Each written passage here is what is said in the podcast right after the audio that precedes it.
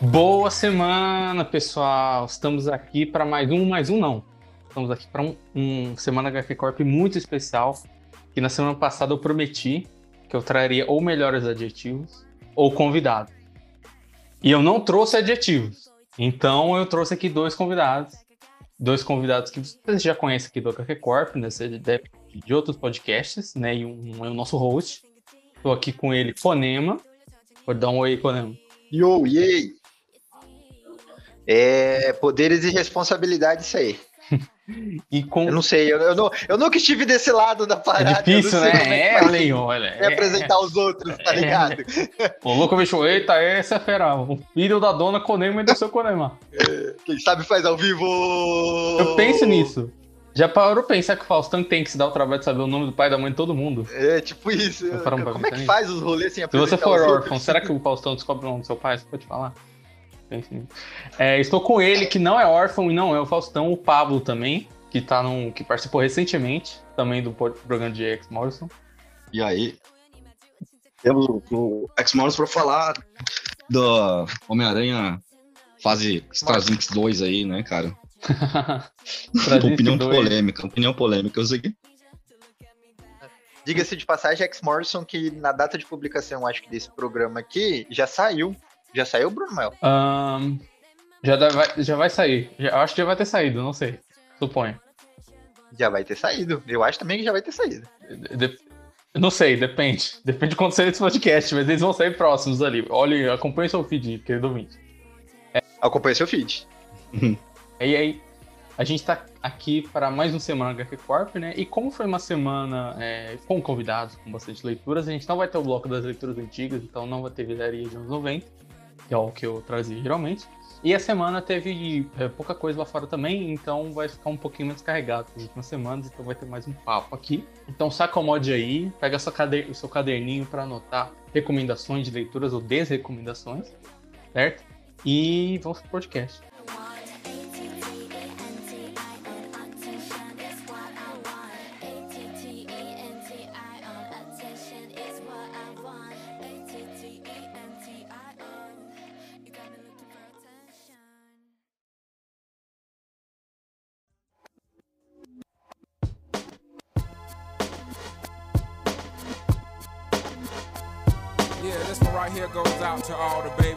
Mamas, mamas.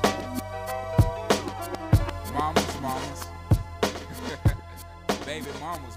A gente vai começar aqui de um gibi que nós, nós três estamos lendo, nós três acompanhamos, né? Então, como ele é o denominador comum, a gente vai começar dele, que é o Homem-Aranha dos Wells, né? Que lá fora, lá na gringa, lá nos United States, já saíram oito edições uh, no momento, né? Depois a sequência do run do Nick Spencer, fora aquele lance lá de Beyond Corporation e tal, foi, foi bastante edição, mas foi bem rapidinho.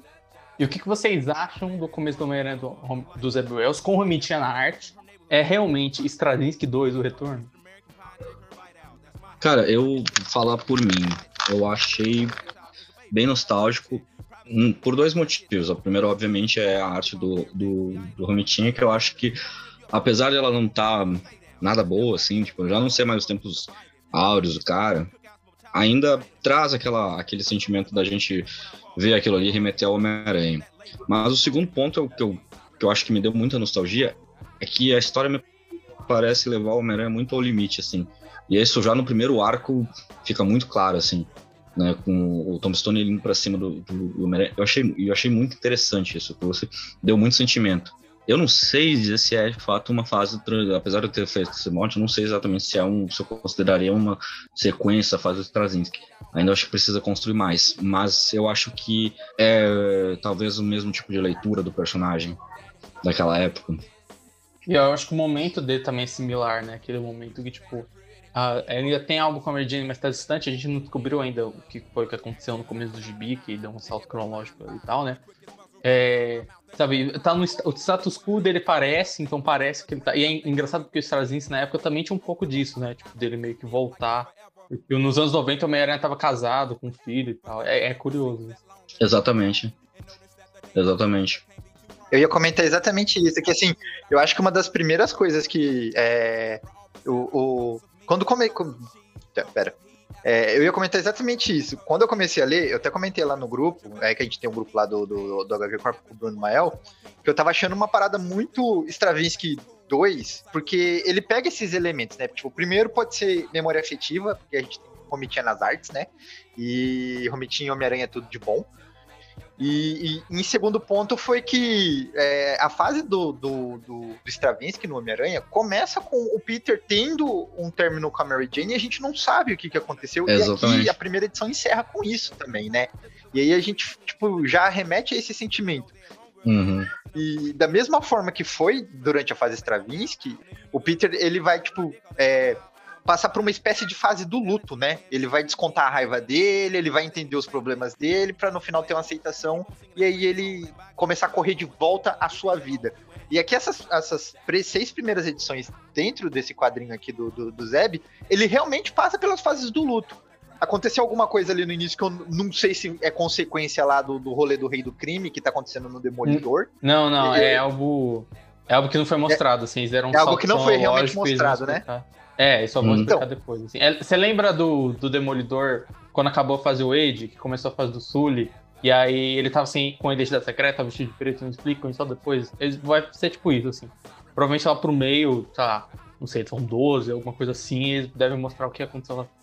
Então, e aí eu, eu, eu fiquei meio assim, será que isso é consequência? Mas não mostra aí vai mostrando que, tipo, o Peter ele tá quebrado. Ele tá, ele tá passando pelas, pelas fases do luto. É, é, é, novamente. E, e, somente no final do, do, desse primeiro arco que a, a, ele chega à aceitação. Tanto que a, a, quinta edição, que é o final desse primeiro arco com o Lápide, que também é, é sensacional. Eu sou muito fã do Lápide desde aquela segunda animação do Homem-Aranha, tá ligado? É, é espetacular Homem-Aranha, eu acho que é o nome. É, é, lá ele é o, o, principal vilão do Peter. E, e acabou criando uma memória afetiva com o vilão, né? E no final desse primeiro arco, ele termina até, eu acho que a última página é com o Peter sorrindo, né? Tipo assim, eu passei pelas fases do luto, da agora pra frente vou voltar a ser é, o Homem-Aranha, o amigo da vizinhança e assim por diante. É, é, é complicado também, porque por um lado, é, tem um lance meio que a ah, Homem-Aranha tá meio que voltando pra isso, né? Mas pelo outro lado, tipo, quando que eu, sabe, o Homem-Aranha não avançou muito, tirando uns momentos no meio do Dunslot onde ele avançou a vida dele pra depois voltar pra trás. Sabe, isso não deu muito pra frente. Eu acho que tem muita gente, não sei se já chegaram a ver, especialmente gringo, Twitter gringo, assim, e Facebook também, mas frequento mais o, o Twitter.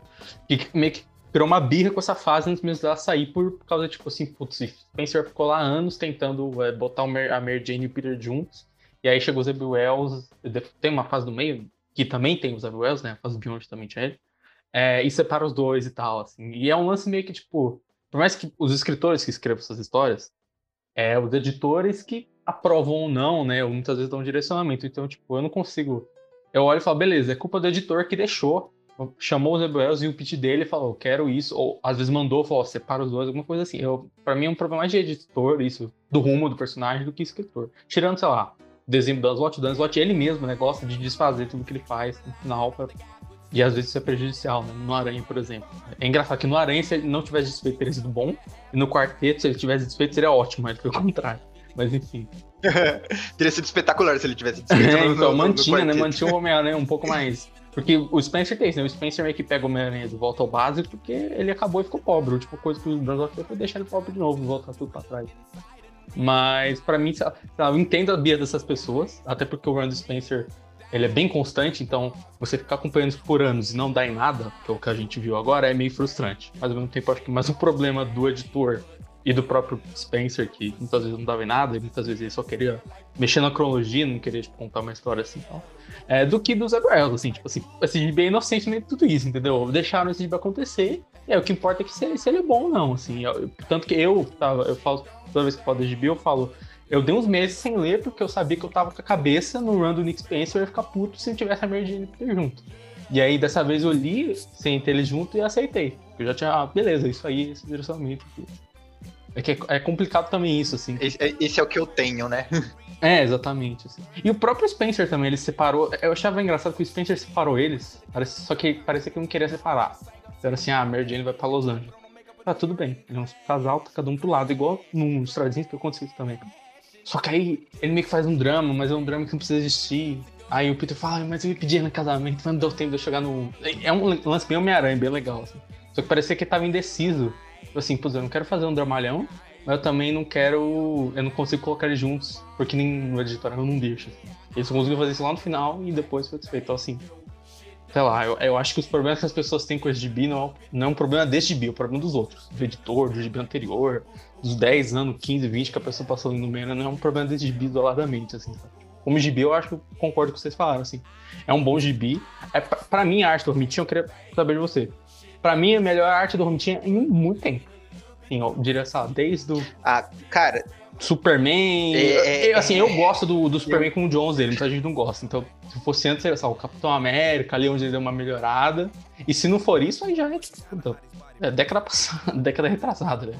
Ah, sem dúvidas. Eu não, eu não sei o que dizer, mano, porque assim, é, para mim foi muito memória afetiva, assim. Eu, eu adorava ficar lendo e olhando a arte do, do, do Romitinho, assim. para mim parece que ele nasceu para fazer o Homem-Aranha e eu sou chat dele, sabe? Sim.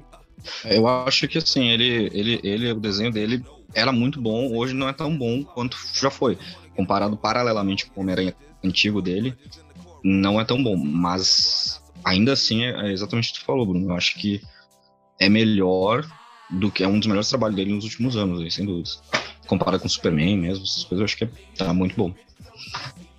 As varas, né, ele teve acho que uns três escritores diferentes, ele, quatro, teve o Frank Miller também, teve esse é, e, e, curioso também falar que o Aranha, ele pro Aranha, é, tem alguns artistas são assim, né? Que você pode não achar ele o melhor, mas é definitivamente talvez o maior no sentido de tempo, né? Tipo, o Romit é isso, né? Pô, o cara desenhou anos 80, 90, 2000, 2010, sabe? Passou, se a gente for voltando, ele sempre. A fase do Spencer não teve nada dele, mas ele tava, vai e vem, tava na fase do slot, quando tava na Marvel. Tava na própria fase ali, quando tinha vários escritores, né? Aquela época do da manobra, do Gauntlet lá e tal. Na época dos a época do, do Howard Mack, então ele tava. É tipo, tipo Chris Bacall no X-Men, sabe? Que você, você leu X-Men entre 97 e 2016, chances de ter o Chris Bacall na história. É, não, exatamente. Era X-Men. Quando eu comecei a ler, era basicamente isso. Tinha o Carlos Madureira numa das edições do X-Men, o Bacalo em outra. E, por incrível que pareça, era o, o Romitinha, o John Romita Jr., e o Luke Ross no Homem-Aranha. E eu lembro que até na temporada de caça, que eu acho que foi, cara, em 98, isso, pra vocês terem noção, velho pra caramba. Ah, era, era o João Romita. E, então, assim, é muito, cara, é muito legal poder pegar. Eu, tipo, eu peguei agora, né? Eu li e falei assim, putz, é Homem-Aranha isso aqui, tá ligado? Eu tive essa sensação, né? Não desmerecendo o trabalho do, do, do Nick Spencer ou, ou, qualquer outra coisa, mas a sensação de que, assim, pô, tô lendo um negócio do Homem-Aranha foi muito forte para mim. Cara, será que, que também a, a, a, gente ter gostado tanto desse, desse, pelo menos desse início do, do, do Aranha do, do Zé Beuel, é, é pelo, pela fase que o Homem-Aranha tava vindo passando, sabe? Tipo, porque o final, o final do slot, não o final final, porque o último arco lá, a caçada do Duende lá, dizem que é bom, eu nunca terminei porque eu, eu já tava meio desgostoso. É, mas então, o slot, tipo, tipo o slot as pessoas se importavam, né? Eu acho que porque ele fazia muita coisa que ia parar em manchete, discussão e tal, né? Eu acho que se você fazer isso menos, então talvez até quem não tava lendo era mais ciente do Homem das Slot do que quem estava lendo, assim, sabe? E, e, e, a fase do Spencer já, né? Muita gente dropou no meio da fase. Tem uns amantes do, do, do Homem-Aranha que dizem que tava bom, depois de um certo ponto, entendeu? Mas aí eu já não sei se é por causa daquele rolê que quando a gente gosta muito de um personagem, a gente segue e vida vai, sabe? E agora, por causa disso, por causa de trazer esse sentimento nostálgico e tudo mais, a gente acaba gostando mais que o comparativo passado é, era, era fraco. Tipo, Quarteto Fantástico. Quem, quem que vai escrever agora mesmo Quarteto Fantástico, Bruno? O Ryan North. North. Ele, ele, se ele escrever três edições boa, ele já vai ser um deus do Quarteto Fantástico, porque comparado com o que todo mundo fala aí do, do, do slot no quarteto. Sabe o que é o pior? Tá uma, desgraça. Que quando o Spencer assumiu com a Iota é um pouco dito, né? Todo mundo ah, teve, teve um alvoroço, depois esqueceu. Mas eu acho que também tem a questão do formato, né? Que é o formato do slot, ele tinha mais fases, né? Então tem a fase é, pré-superior, superior, aí tem pós-superior lá, ah, espetacular, Aranha Verso. Aí tem o Peter Parker rico, aí tem o finalzinho de voltou a ser pobre e tal. E aí eu acho que era mais convidativo, Hum. assim, para os novos leitores e também para falar da coisa. É, e aí o Spencer não, né? O Spencer ele faz mais uma mensal, que eu acho que é ótimo no sentido que era uma revista quinzenal, uma revista difí- difícil de fazer e tal. Então ela tinha um formato mais mensal e menos arcos, assim. Tanto que quando eu ia ler pelos encadernados é, gringos, assim, seguindo ali, muitas vezes não era um encadernado com um arco, era um encadernado com três histórias e outras três histórias que não tinham a ver, e que eram boas. Acho que os, os melhores momentos do Spencer são os não arcos, tudo que, que vem no meio ali. Então acho que tinha isso também, né? Que o formato foi menos convidativo pro leitor, assim. Não era um negócio que você comprou quatro encadernados do Aranha Superior, é isso, assim. Não precisa ter eles nada antes, nem nada depois. Tem isso também que eu acho. E, cara, eu, eu tenho uma suspeita com relação também ao que o Spencer fez, porque é o seguinte, ele começou é, fazendo. Ele veio do Capitão América, Sam Wilson, do, do Império Secreto para Homem-Aranha. O Império Secreto foi absurdamente criticado, foi criticado mal, e mal interpretado, principalmente. Foi, o cara teve um, sofreu muito hate naquele momento, mesmo que fosse um- uma fase muito boa, inclusive, eu acho uma fase boa. A, a fase do Capitão América, a fase Eu acho, eu acho o final catastrófico, mas aí ele conserta depois com uma mina. Sim. É, não, e assim, e eu acho que o Spencer é um cara muito competente escrevendo. E ele é um cara, até se pegar, por exemplo, os trabalhos no universo Ultimate, o que ele escreveu em X, com X-Men no universo Ultimate. é, tem na, na época que o, o, o Hickman escrevia o- Os Vingadores, ele tava escrevendo, acho que Capitão América e o. Os Vingadores Secretos, uma coisa assim. Não tô lembrado. Ah, é, era Vingadores Secretos. Era o que ia ter o, o Alex Scott depois. Acho que antes do Alex Scott. Tem Super Souls também, que Super Souls, que é Muito, tipo. Isso também é uma, é uma das coisas que também acho que criou uma expectativa. Quando ele foi, Super Souls é uma das melhores coisas, assim, dele, eu acho que. E quando ele foi pra. pra E toda vez que o Aranha fazia um. Ele dava uma piscadinha pro Superior Foes, eu achava muito legal. Eu falava, Ah, meu Deus, que legal.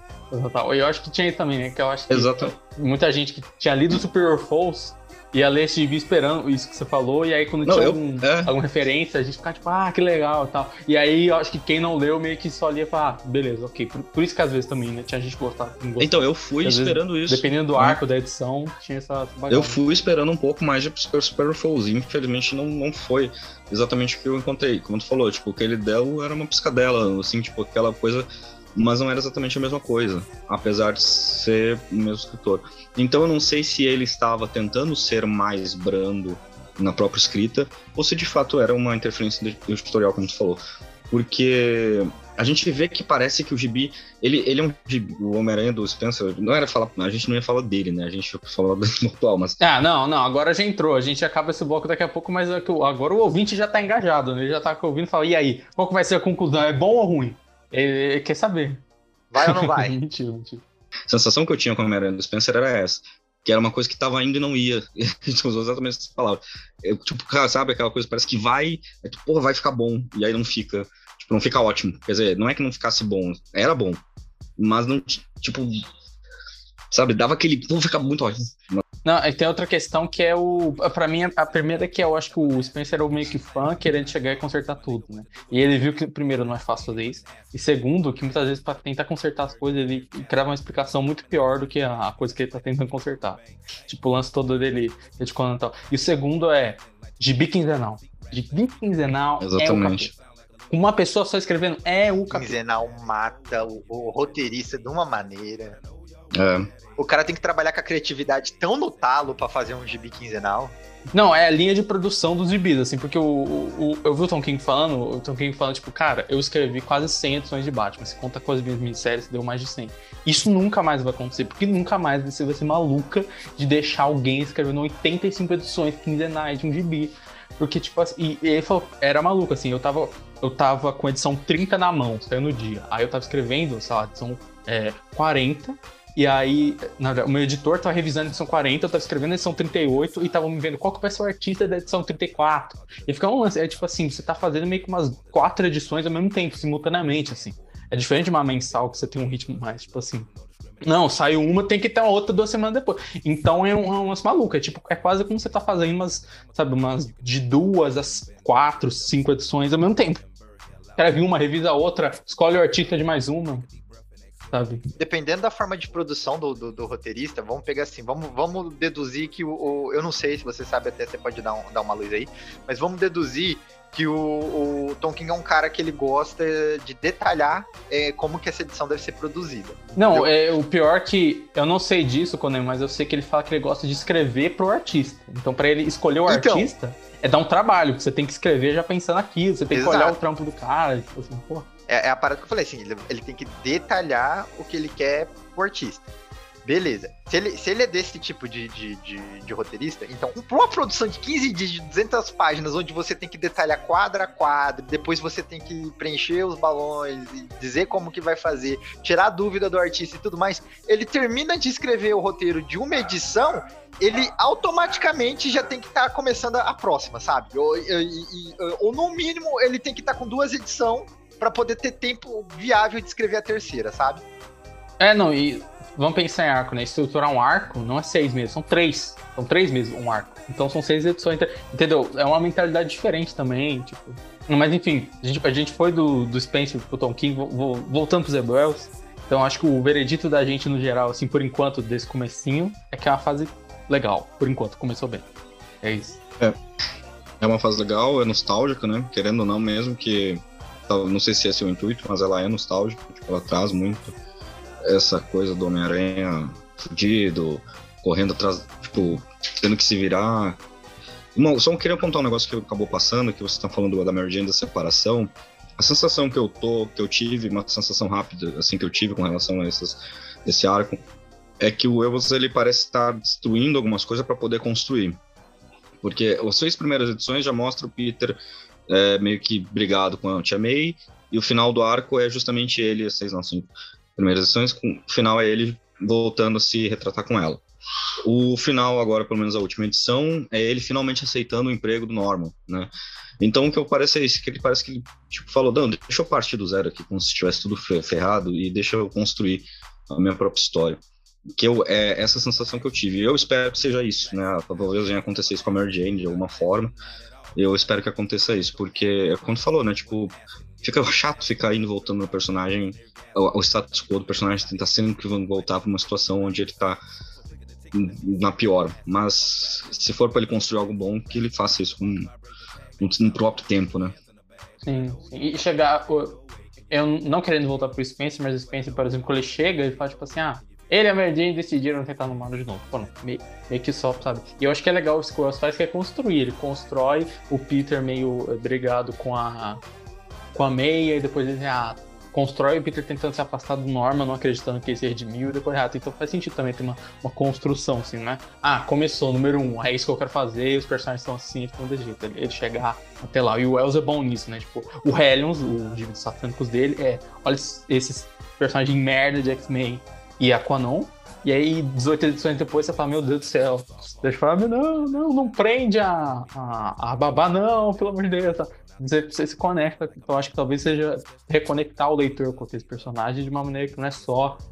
É, eu li isso, ah, eu sei quem é Tia May, igual da Tia May, porque eu li quando eu tinha 15 anos, sabe? Mas naquele gibi, naquele ambiente. Exatamente, é. Porque para mim rolou até isso, e falando, e eu sinto, e o que falou faz muito sentido, porque até o, o, o falou agora a questão do vilão, do Lápide, eu também senti isso, tipo, porra, é um vilão que é clássico, antigão, e eu não tinha tanta expectativa, mas o arco inteiro, entendo ele como vilão ali principal, me fez ter um apego, assim, com a construção que o personagem teve. Sair daquela coisa de capanga para um cara que tá realmente dominando, né? Como um mafioso que tá dominando o espaço. Eu fiquei realmente envolvido Sim, com ele, assim, gostei muito, assim, achei muito boa a abordagem dele com o vilão. Eu adoro quando o autor pega um vilão que é, eu não conheço também, ou que não, não é nem que não conheço, mas é quando o vilão não tem tantas camadas e o cara dá camadas para ele. Eu acho que é isso que foi feito e eu gostei pra caramba disso.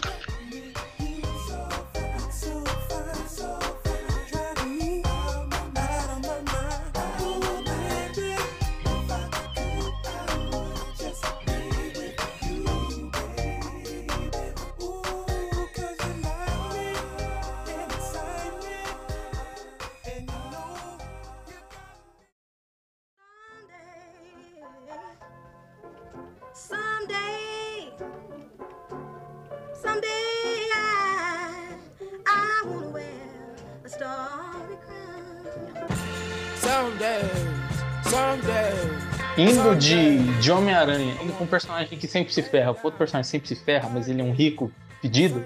Vamos falar do Homem de Ferro, porque o depois de eu muito, muito falar e fazer minha propaganda de ler o Homem de Ferro do Christopher Cantwell, o Conema começou a ler o Homem de Ferro do Christopher Cantwell.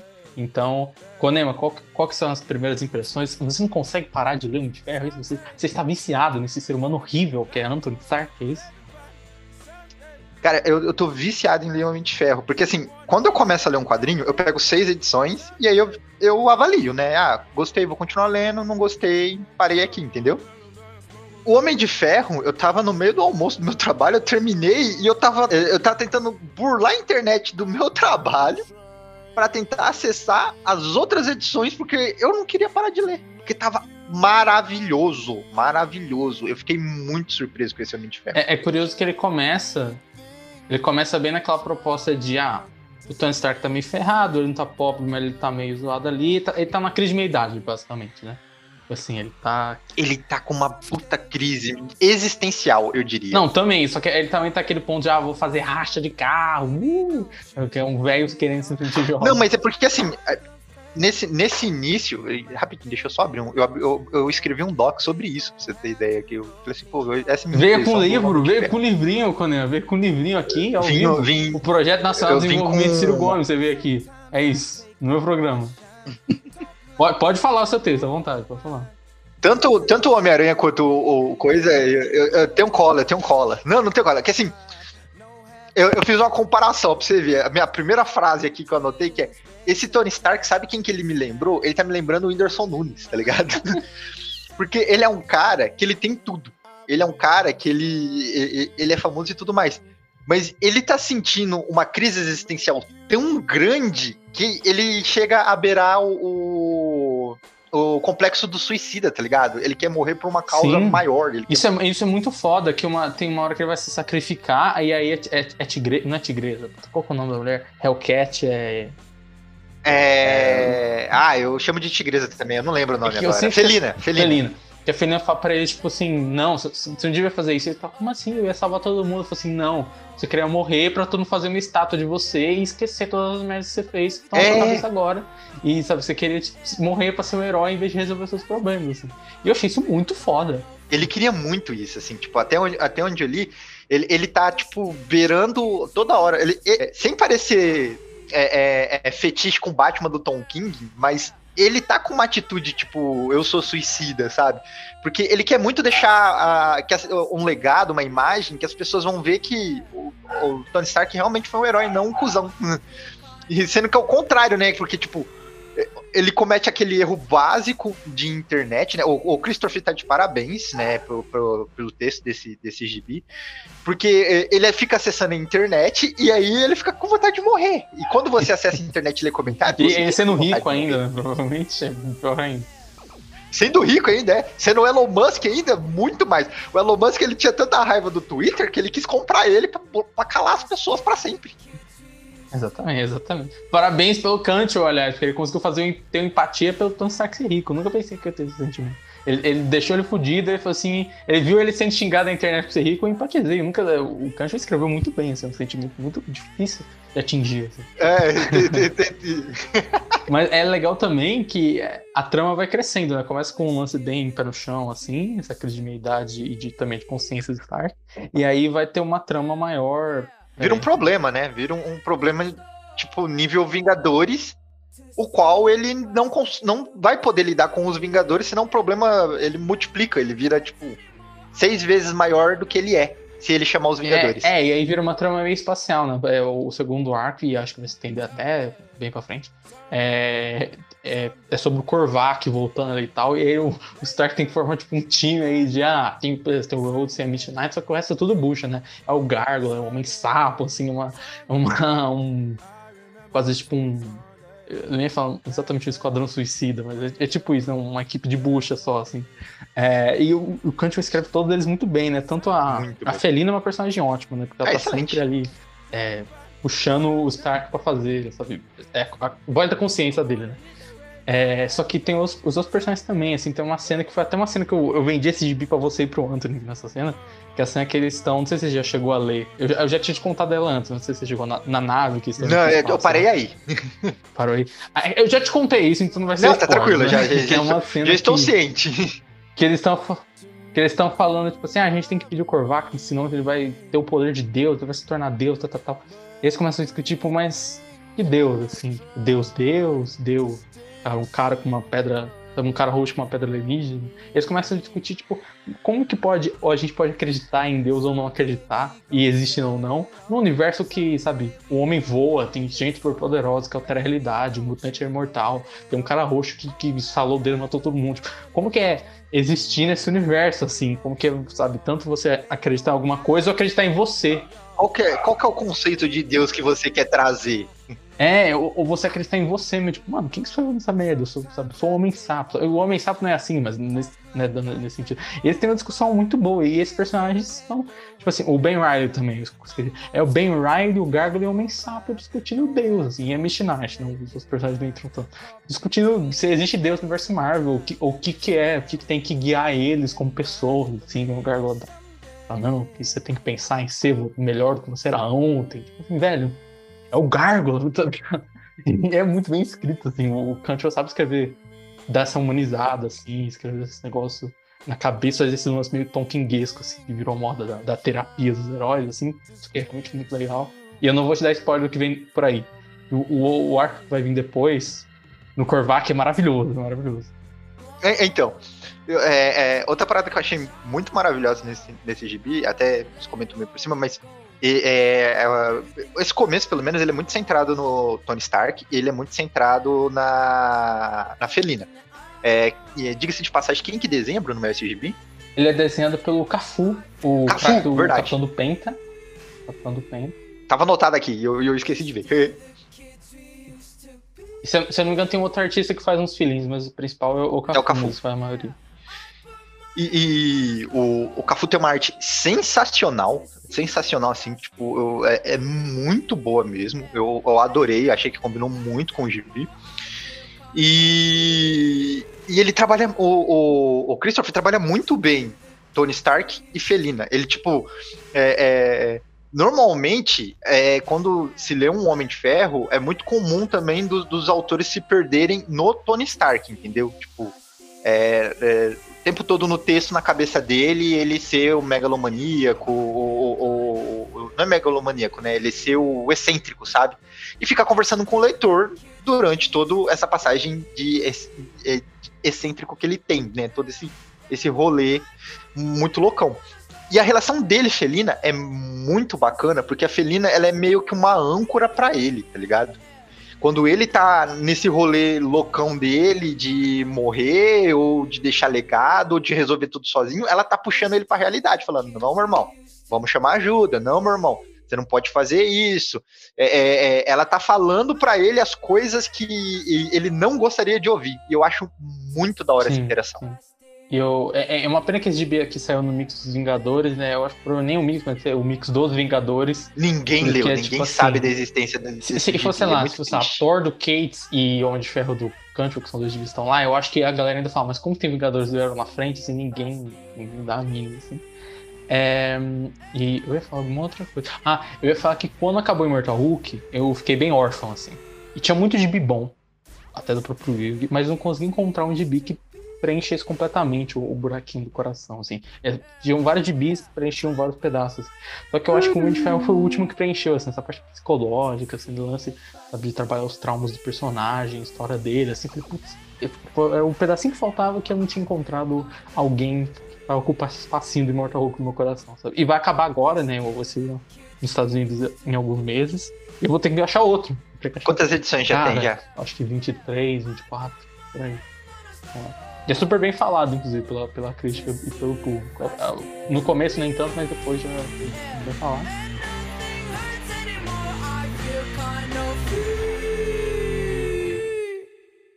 We're still the kids we used to be. Yeah, yeah. I put my hand on a stove to see if I still bleed. Yeah,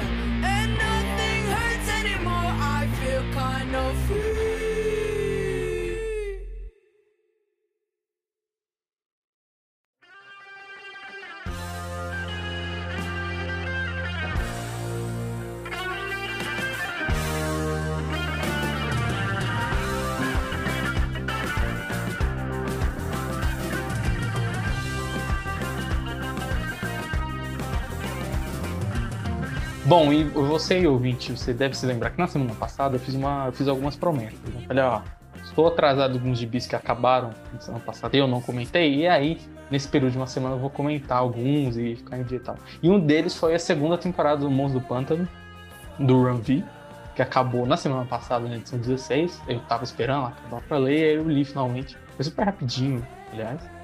É, e a minha opinião é muito bom. Continua muito bom. É, ele faz uma homenagem ao Alan no final que é muito legal.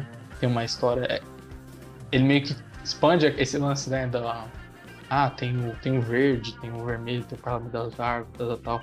E ele meio que vai criando outras coisas ali, meio que pensando que, outro, que outros aspectos da história humana é, que se moldaram ali, e, e não só da história humana, mas como do planeta e tal. E ele também expande para um negócio mais sci-fi, mágico, então, então tipo, é, plantas alienígenas são atacar, que estão vindo para a Terra, porque vai ter uma guerra específica lá que, que vai acontecer. Lanterna Verde vai aparecer, vai ter uma relação ali com os pântanos e tal.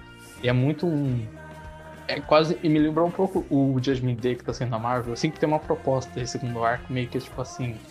É. Prove pra Deus que você merece existir, assim, sabe? Porque o mundo não. O ser humano não é ruim. Tem um pouco disso nesse segundo volume de, de Monstro Pântano. E é muito legal, assim, como se dialoga com, com o personagem, questões da natureza e tal. É, algum de vocês chegou a dar uma olhada no do Pântano na primeira ou na segunda temporada e nessa fase nova aí? Ainda não. Eu também não tive a oportunidade ainda de ler, cara. Eu tô curioso, porque eu sei que tá sendo bem elogiado essa fase dele, mas eu não tive a oportunidade de ler ainda. Eu, eu ainda tô. Eu tô bem Eu, eu dediquei minha semana à Marvel, então eu não, não li nada por enquanto do Mundo Pântano. Justo, justo. Aí, inclusive, já saiu no Brasil o primeiro volume e aqui vão ser só dois volumes. Se eu não me engano, acho que lá fora vão ser três, eles dividiram. de outra maneira, mas aqui vão ser só dois. Então a segunda temporada vai ser inteira num volume é, isolado. O você ouvinte tá querendo se perguntar da temporada e tal, porque lá fora é uma mensal, né? Foram 16 edições. Eram 10, 16. Mas lá fora, é, mas aqui no Brasil vai sair tudo no segundo caderno.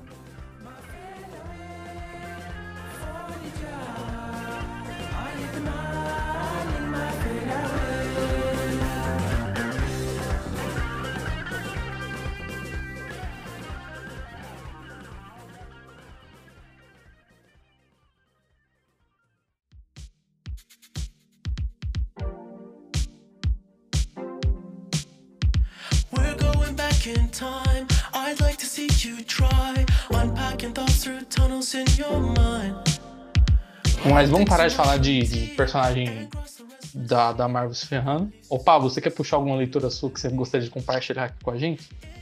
Quero, quero sim, cara. Eu vou puxar uma. Inclusive, vocês falaram tanto, a gente falou Tom King no primeiro momento. Vocês falaram agora com o Tom King em comparação aí com, com aquele, o impacto que ele tá causando aí no mercado, O Tom né? King, Trazer personagens com. O, o fantasma do Tom King ronda, os quadrinhos, né? Toda vez que a gente vai falar, eu sinto, eu sinto que eu sinto muito Tom King, sempre tá falando de Tom King. Eu falo, ah, tipo aquela vez a gente fez aqui, né, em vários, vários momentos, eu acho que a gente, eu, eu faço muito isso, pessoalmente. Eu sempre faço, ah, é tipo aquilo ali, eu não sei se é uma questão só de pensar nele e de escrever muita coisa, mas também sei lá, tá na cabeça, eu penso, ah, a primeira referência que vem é o cara. Mas, mas pode compartilhar, qual, qual que é o seu Tom King que você vai trazer? Ah, e o cara. O cara é importante, né? Eu vou falar sobre Love Everlasting, que é um mangá. Um mangá, opa. Love Everlasting é o quadrinho dele, que atualmente está saindo pela. É um mangá de americano. E é, cara, e é, é engraçado porque Love Everlasting é, é um quadrinho do Tom King totalmente fora do padrão do que é o Tom King. E eu acho que é isso que eu adorei no, no gibi. Primeiro porque é o seguinte, no momento saíram quatro edições, né? Ainda não se tem nenhuma resolução, não se tem um grande momento, não se tem nada, nada disso. Até o primeiro, o do, o primeiro, até agora a quarta edição, a única coisa que está acontecendo é a mesma coisa. Um ciclo onde a personagem principal, que é a Joan, é, ela vive paixões. É um quadrinho, uma espécie de paixão, um quadrinho de romance, teoricamente, onde a personagem vive repetidamente vários ciclos e ela não sabe exatamente por que, que isso está acontecendo. É muito interessante porque a narrativa que ele utiliza nesse quadrinho ela é totalmente diferente, como eu falei, totalmente diferente de quase tudo que eu já li dele. É, tu tem pequenos, uma, uma pequena história de amor ali interna e ali quando ela consegue que o cara, que o personagem, o personagem, no caso até agora foram só homens, que, a person, que, o, que o outro personagem se apaixone por ela, a personagem ela volta, ela começa numa espécie de um reboot em outra época, em outro momento da história, com uma, com uma vivendo numa outra vida, tendo uma relação com outro cara, ainda no começo, sem, sem estar totalmente já sem ter nenhum, nada desenvolvido, né? E até e assim é construído. Então nessas quatro edições é só isso que acontece. O, o a equipe a equipe criativa é o Tom King né, escrevendo, a Elsa Chaterrier que desenha e o de e, o, e a, a arte. Deixa eu só ver aqui. Quem que tá. Quem que, as cores É, eu também. acho que era aquela Tâmara Bom Vilã. É alguém conhecido. Deixa eu, aqui, ó. É a Elsa Cha- Charretier. E as cores. Ou era o Matt Hollingsworth, não. É, é, é o Matt Hollingsworth que que- É. Matt Hollingsworth. Então, cara, é muito legal, cara. Eu não, eu não tenho, eu não posso falar assim, ah, não, por enquanto já teve um grande, grandes revelações. Não, muito pelo contrário. É um, é um gibi que não tem pressa. Ele, ele tá contando uma história. A personagem principal, a Joan, ela não tenta, ela não tá brigando com aquilo dali, ela não tá lutando, ela não tá tentando sair desse ciclo, nem nada disso. Ela simplesmente ela aceita. E assim, ela, ela exatamente não entende. Porque quando ela sai de um ciclo pro outro, de uma relação, ela se lembra do personagem do, do, do amor antigo dela, mas ela não consegue, ela vai dissociando, sabe? A primeira, por exemplo, do. Ela começa a ter uma relação com o George, que é um cara que tá namorando a colega de quarto dela, etc. E, e acaba se apaixonando, e aí o cara vira chefe dela. E aí, quando ela muda do nada, ela, os caras eles ficam juntos, o cara larga a colega dela e fica com ela. Começa uma nova história onde ela conhece um, um cara que é músico e ela fica chamando esse cara o tempo todo de George. E assim tá sendo, tá sendo feita essa construção. Eu um gibi que eu achei muito interessante a abordagem, eu achei ela, eu achei, assim, como eu disse, para mim é muito surpreendente, porque primeiro eu gosto muito do Tom King, gosto muito de como ele consegue trazer esse caráter é, mental para os personagens, mas eu gosto mais ainda quando eu vejo um autor bom, que eu gosto, sair da zona de conforto dele para fazer uma coisa nova, que é o que é Love Everlasting é. É uma coisa completamente fora, assim, eu achei muito bonito, assim, tipo, tá sendo muito interessante acompanhar, fiquei muito curioso. E eu, os diálogos, obviamente, que são típicos do Tom King estão lá, né? Ele é tudo muito, é muito, tudo muito explicado, tudo, os pensamentos são o tempo todos colocados ali e traz muito uma coisa de um gibi antigo, sabe? Os enquadramentos da, que a artista traz, que a Elsa Chaterrier traz, tem algumas coisas muito, tipo, tu sente que parece, parece que tá lendo um gibi antigo, assim, como se fosse uma coisa dos anos 50. E, e tem essas, esse enquadramento de romance, assim, foca muito na personagem. É muito, tudo muito legal, cara. Apesar de ser bem cartunesco, que o traço dela é simples, mas muito bonito, o que combina muito. Sim. Então, o traço é, dela é bem fiquei- no estilo. é, eu ia falar, eu esqueci o nome do cara na hora que eu lembro. Bem no estilo do. Meu Deus, do Darwin Cook, assim, né? Bem aquele estilo cartunesco. Exatamente, do Darwin Cook, exatamente, Darwin Cook, eu lembro um pouco do Bruce Timm, só que sem aquela, com- obviamente com uma coisa mais de, de, de próprio do quadrinho, e as cores do, do, do Matt Hollingsworth ajudam pra caramba, assim, é, dá uma identidade visual muito bacana pro quadrinho. Eu fiquei impressionado porque, como eu falei, ver o Tom King fora da zona de conforto dele, sem estar fazendo, perso- sem quadro preto, sem quadro preto falando bang, sem alguma coisa assim, eu achei muito, eu achei muito interessante. Tem a estética do Christopher Priest, É. né? Eu amo Tom King, mas assim, a estética que o Priest usou. Não, exatamente. O que eu é, tô faz- acostumado a ver dele fazendo com o Mick Gerhardt ou alguma coisa assim, não, não, não tem ali, tipo, é totalmente distante. Eu já tinha sentido isso um pouco, esse distanciamento narrativo com o Rorschach, que eu acho que também é um puta quadrinho dele, mas aqui, nesse, nesse Lover Everlasting, é muito legal, assim, eu acho que eu recomendo bastante, né? Ainda não saiu aqui, né? Recém tá na quarta edição lá fora, né? Saindo pela Image, e é isso, eu acho que eu recomendo bastante pra quem para quem tiver interesse, né? É um, é um quadrinho muito bem eu avaliado. acho, eu acho que ele, ele me lembra. Acho que tem duas coisas que são Tom King, assim. O romance, por mais que ele nunca tenha feito um gibi de romance, acho que todo gibi dele tem essa questão do romance bem intrínseco ali, né? Sempre e esse um- lance da realidade, assim, que é tipo. Lembra especialmente Senhor Milagre, que, é um- que ele é explicitamente sobre um lance de mudar a realidade, uma realidade que não é real e tal. O que, que é real ou não. Mas tem isso também em outras obras dele, tem um pouco aqui, né? Tipo, essa realidade que ele tá, o- o- onde ela tá e o que, que tá acontecendo e tal. E que até mexe com isso que você falou, né? Do, do gibi de romance, que muitas vezes sobrepor álbum antigo com álbum novo. O Senhor Senhor Milagre tinha isso na- nas narrações do, do original. Mas é bem pouco, assim, tipo, não são, não é tipo, eu bati o olho e falei, ah, Senhor Milagre. Não, Não, não. eu li, pensei, falei, ah, me lembrou disso agora que eu. Você não bate o olho, é realmente tipo, diferente de tudo que eu já, já tinha feito. É, tanto que assim, a última história da quarta edição é que acaba sendo tendo uma abordagem maior, né? Quando ela pega com aquele cara que é um soldado e, e ela, e ela tem, todo, um- tem todo um discurso justamente sobre o que, está acontecendo. Mas não, não chega. Não, não tem aquele mergulho na mente do personagem, como ele gosta de fazer. Isso eu achei muito interessante. Então, é, é, pra mim, tô bem curioso, assim, quero ler mais disso daí. E, e é legal lembrar também que esse gibi foi, foi publicado originalmente no Substack, ele é publicado gratuitamente. Né? Os assinantes recebem primeiro, mas eventualmente todas as edições chegam gratuitamente para todo mundo. Né? E o Substack contrata e paga o Tom King, que é essa charrete e tal, então eles, eles estão sendo pagos esse gibi. Que está sendo comercializado de graça, e aí ele sai pela Image depois, né? E ainda na Image tem vendas. O- O King até fala, tipo assim, putz, é quem quer ter o gibi físico, ele vai ter o gibi físico. Exatamente. Não importa que já leu um PDF, ou às vezes o cara nem quer, nem gosta de ler o PDF, ele faz questão de esperar mesmo tanto de graça porque ele quer ler. E aí tem uma rentabilidade, assim, até porque tem muito mais gente que vai ler quando vai virar um gibi da Image e, sei lá, entrar no Comixology, entrar na, na, né, na Amazon e na, nas comic shops do que só no, no nicho ali do, da assinatura. Exatamente. Justamente por isso. Eu acho que talvez, não sei se justamente por ela, por o Substack ele ser uma plataforma, um sistema que ele veio para tentar dar mais ainda, ainda mais liberdade para os autores, ainda mais autonomia e justamente por isso ele está conseguindo se explorar melhor como autor, né? Eu não sei se, se é isso que é o efeito que o quadrinho que causou para ele, porque hum, até comparado com o Batman que eu acabei de ler, o Batman Day, que é totalmente 100% o, o que ele faz, né? Ótimo birthday. É, que é tudo, que é 100% aquilo que ele tá acostumado a fazer. Esse quadrinho ele é totalmente uma, uma- não digo oposição, mas ele é- sai e não me, nem me pareceu ser o autor, mas isso que eu achei legal.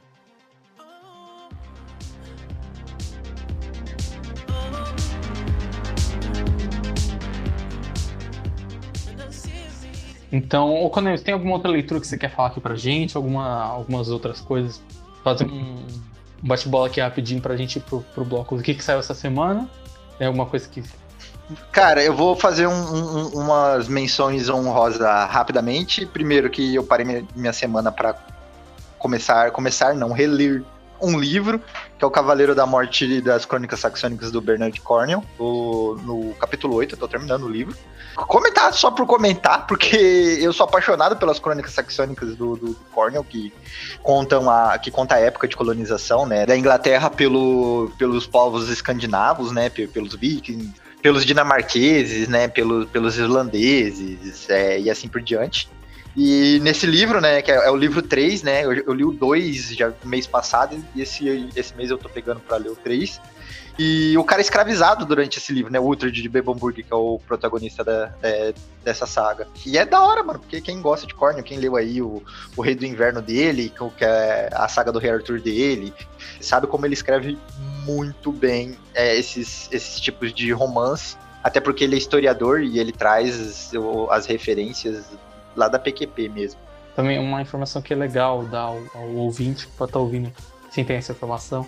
É, as crônicas saxônicas não tem nada relacionado ao instrumento musical saxofone. Não tem, não existe uma aparição, não tem Não, história nada. nenhuma. Por favor, não, não procure, não tem saxofone. Tá bom? Assim como tem. o Biotônico Fontoura não tem relação nenhuma com o ator Ari Fontoura, as crônicas saxônicas não tem nada de saxofone. Você gosta de jazz? Esse não é um livro pra você. Tá bom? Não tem nada de jazz aqui, não tem nada de saxofone. É outra, é outra- você gosta de que de abelha? Não tem, não tem nada. a maior referência que você pode ter de Crônicas Saxônicas é o, é o The Last Kingdom, né? Que é o nome do primeiro livro, né? O Próximo Reino, que é uma série da Netflix, que a Netflix comprou. Sabe aquelas séries falidas que a Netflix pega pra comprar? Então, é... era uma série que eu acho que era da BBC, coisa assim, e a Netflix comprou e já tá, sei lá, na sua sexta temporada, coisa assim. Mas já, já tá naquele nível de que não tem mais nada a ver com o livro, É, eles estão misturando as histórias só pra contar a história e ter o... Enfim. E outra coisa foi o, Bat o Superman e Batman Melhores do Mundo, Sim. né? Do, do, do Mark Wade, que eu peguei pra ler e caramba, mano, tipo assim, eu queria que mais quadrinhos de super-herói fossem escritos dessa maneira, assim, sabe? Tipo, a gente tem hoje muito quadrinho baseado em, em realidade, ser profundo, ser moderninho e etc, e assim por diante. É um, é um gibi. É um gibi coração quentinho, né? É o famoso.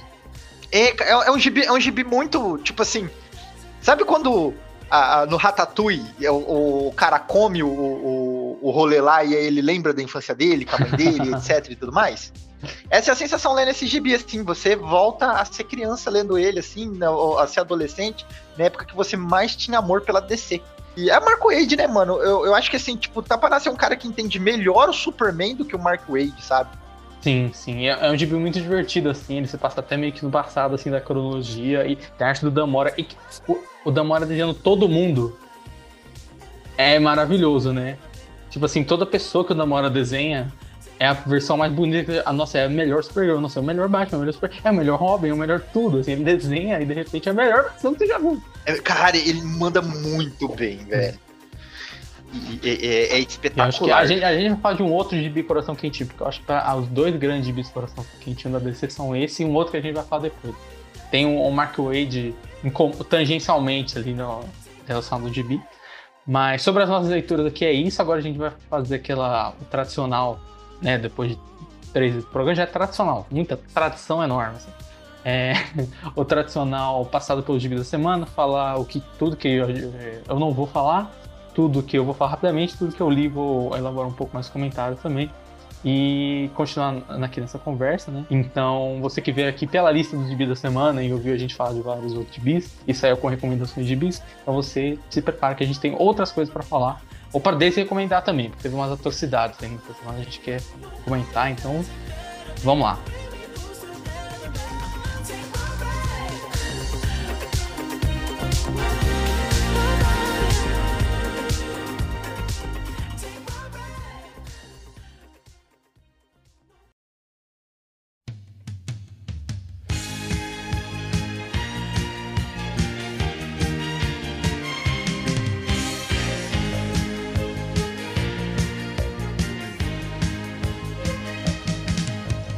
Vamos começar, como de costume, pela DC, né? E ah, na DC foi uma semana bem é, fim de festa, assim, né? Tava tocando um balão mágico ali, o salgadinho já acabou, a bebida já tá quente. E aí a DC lançou os anuais, assim, e alguns gibis muito interessantes nisso, né? Então saiu o gibis que eu não vou falar, eu vou só avisar pra vocês saiu, que é o DC Saved, Saved by Bella Reeve, é, Harley Quinn The Real Sidekicks of Gotham Special e Harley Quinn 2022 anual. São três gibis que tem a ver com a Arlequina. Um é o da série de TV, que deve ser bom. E a, a série é boa, mas é um gibi. E os outros dois são dois, um é um anual e um one shot divertidinho ali. E o também não vou falar do Sandman Universe Nightmare Country 5, que é o gibi do Corinthians pelo James Tynion IV. Eu não vou falar porque pra ele ser bom ou ruim, mas só porque eu não li mesmo. Então, não- eu nem se eu quisesse, eu poderia falar de gibi, porque eu não li. Corinthians, Corinthians, Corinthians que ficou famoso depois da série Netflix aí, né? Todo mundo adorando o Corinthians.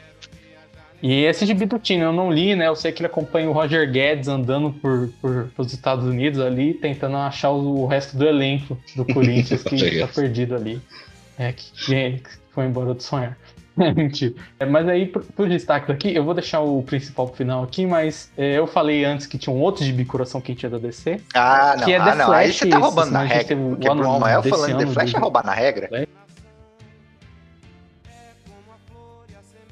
Mas essa edição, ela é tão fofa que ela é simplesmente assim. A Linda Park vai vender o livro dela para uma editora.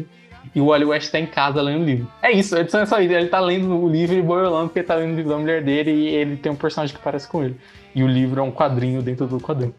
E é muito fofo, assim, e esse gibi é isso. Esse gibi é, é, um, é um gibi genuin- genuinamente bom, assim, a ação é legal, os personagens são bem escritos, as caracterizações são boas, mas ele ganha muito nisso, nessas interações, esse negócio que sabe que é. Que é muito fofo, é muito gostoso de ler, especialmente depois de ter sofrido tanto com, com especialmente com o Molly West, assim, na, na DC, assim. E eu falei que tangencialmente tem a ver com o Mark Wade, porque esse gibi é quase uma continuação, assim, do Flash do começo dos anos 2000. assim. Tá com dois filhos, tá seguindo com a vida, tá ali com a Linda, tá, sabe? Ele anda pra frente alguns aspectos, né? Tem o Wallace, por exemplo, que é o Flash, do Kid Flash do 1952, aparecendo, ele tem uma interação e o Wally é tipo o tio. É, o, o tio. O tiozão, assim, o tiozão do pavê, basicamente, do, do, do Wallace. Ele chama de ele de Ace, inclusive, pra diferenciar um dos dois e tal. E é super legal, assim. E essa edição é isso, é uma edição super boiolinha do Wally lendo o gibi, que é o, o- livro que a mulher dele estava escrevendo e tal, assim. Depois de uma grande. toda a saga de estarem procurando Barry Allen pelo multiverso, assim e tal. Pô, legal, mano. É, leiam Flash. Leiam Flash. Infelizmente no Brasil tá no mix da Liga da Justiça, né? Que, que ninguém, Ninguém se importa. ninguém- Acho que uma galera vai acompanhar. Mas ninguém se importa, porque é um gibi meio passado, assim. E o outro destaque que a gente teve é o. Outro destaque, além do, do final, é o anual da Moça Maravilha, né? 2022, a nossa querida Yara Flor. Que além de desenhado pela brasileira Adriana Mello, que já estava desenhando o gibi antes, também é coescrita pelo também brasileiro Daniel Marques. E aí eles fazem uma. É basicamente um, um encerramentozinho. Não é bem encerramento, que é tipo, acabou, fim, tchau, descem as cortinas. Mas um. Mais um gibizinho dela, agora que a mensal acabou, os times da saga das Amazonas ali acabou e tal. E eu queria muito que continuasse, assim, com brasileiros e com pessoas trabalhando nisso, assim, porque é, era o melhor gibi do mundo? Não. Mas era legal, era divertido. Eu sentia que tava melhorando, o ritmo era legal, assim. E não era chato igual o gibi da Diana. Perdão aí os fãs do gibi da Diana, mas o gibi da Diana é muito chato. É muito chato. E o Underground é divertido. Então esse anual foi legal também, foi divertido. E é muito legal, assim, nessa edição, porque você sente que realmente esse lance de ter mais uma pessoa brasileira além de Adriana Mello e realmente escrevendo e tal, tem uma influência forte, assim, tipo, você tem tanto, tem referência a. No começo a Yara tá em Parintins, aí tem o Caprichoso, o, Caprichoso Garantido, aí tem a Cuca também numa parte ali, e é feito de um jeito que você vê que alguém brasileiro contando e se apropriando daquilo, assim, pra contar uma história de um jeito mais mais alinhado com a gente mesmo, assim, pra uma mulher que parece menos um gringo escrevendo, sabe? Lógico que é legal o esforço, mas eu acho que tinha muita essa polêmica, né, no começo do título da, da Moça Maravilha, assim. E eu achei que, nossa, é muito legal a forma como eles desenvolvem aqui, a, a Cuca especialmente, assim. A- parece é um meio que um spoiler, mas assim, leiam, assim, porque gibi é muito legal e eu fiquei com muita vontade de ver ele continuar, assim. É, tem o Joel Jones acreditado, então ela, co-escreveu com o Daniel Marques. Eu gostaria muito de continuar com essa equipe, assim, porque era um título que era legal, mas que com ela junto, assim, com ele junto, assim, a história realmente é mais brasileira mesmo, tá sendo feita de um jeito mais bem feito, de que, sabe, nem se a Joel Jones se esforçasse muito e fizesse muita pesquisa, seria a mesma coisa que alguém brasileiro escrevendo, assim, então é, foi muito legal a, a experiência desse, desse anual, assim, foi a melhor coisa que saiu da Yara desde sempre, basicamente. Mas eu achei que tava legal. Gostaria de ler mais, assim, né? Ele ia ser só um consultor e acabou co-escrevendo e tal. Espero que continue a Yara numa minissérie, na revista de outra pessoa, no backup, de alguma forma, assim, porque aos trancos e barrancos foi uma personagem que foi ali se estabelecendo, assim. Uhum. E aí a gente vai pro último destaque da DC, pro grande destaque da DC, né? Que a- eu tenho o hábito aqui de puxar o gibi da semana. Esse, eu acho que é o gibi da semana do geral, de DC, coisa que eu vou falar. Que é Superman Warworld Apocalypse, ou Apocalipse do Extra. Extra. O Apocalipse do Mundo Bélico. É o final desse grande arco que o Superman tá há um ano, assim. Ah, mano, esse aí, velho. Eu acumulo. Pra você ter ideia, esse é o, é o, é o gibi que eu, eu tô recomendando pra todo mundo, tá ligado? Eu tô, eu tô fanático nesse gibi. E, inclusive, eu parei de ler ele porque eu tô com medo que ele acabe. Eu não quero que ele acabe, porque ele tá maravilhoso. Não, entendeu? aconteceu. Eu tava em dia com ele. E aí eu fiquei meio que, cara, eu tô em dia, mas eu tenho que esperar um mês pra fazer reflexão. Aí eu deixei acumular as últimas, assim. Aí eu deixei acumular tanto que chegou um ponto que eu reli tudo desde o começo, antes de sair a reflexão. E não é o fim da fase do Philip Kennedy Johnson. Graças a Deus não é o final. Mas ele é basicamente o. Assim, é o, o final e a apoteose do arco do, do mundo bélico que tá acontecendo desde.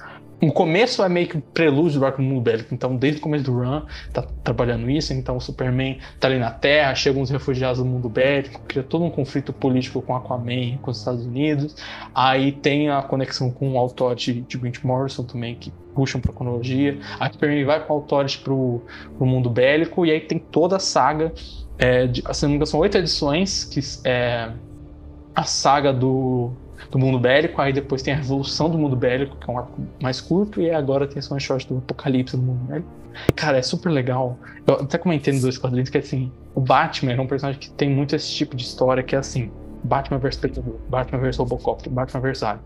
É, gibi terror do Batman, gibi sci-fi do Batman, gibi de aventura do Batman. É, Mario Kart com Batman. Sabe, tipo assim, Fortnite bota o Batman. Ele, esse personagem que entra em tudo, que a gente vê ele em todos os tipos de história. É legal ver o Superman nisso, assim, que tipo assim, é uma história de gladiador com o Superman. Conan com o Superman. É, John Carter de Marte com o Superman, sabe? É legal ver isso. E, e também ver um gibi que tem mitologia DC, tem Velhos Deuses, tem Mongol e tal, mas puxa influência de Duna, puxa influência de John Carter, puxa, puxa influência de coisas que eu citei, né? Conan e, e essa história de gladiador e tal, influência de várias outras coisas, assim. E leiam essa fase, tá saindo na mensal aqui do Brasil, mensal é boa e só vem Superman mesmo, então pode comprar que é, é tô até atrasado. E eu nem tento. Algum dia eu vou convidar o Anthony aqui, e aí a gente vai fazer um, um rant enorme sobre gibi. Mas a recomendação é que leiam, é o melhor gibi do Superman em muito tempo.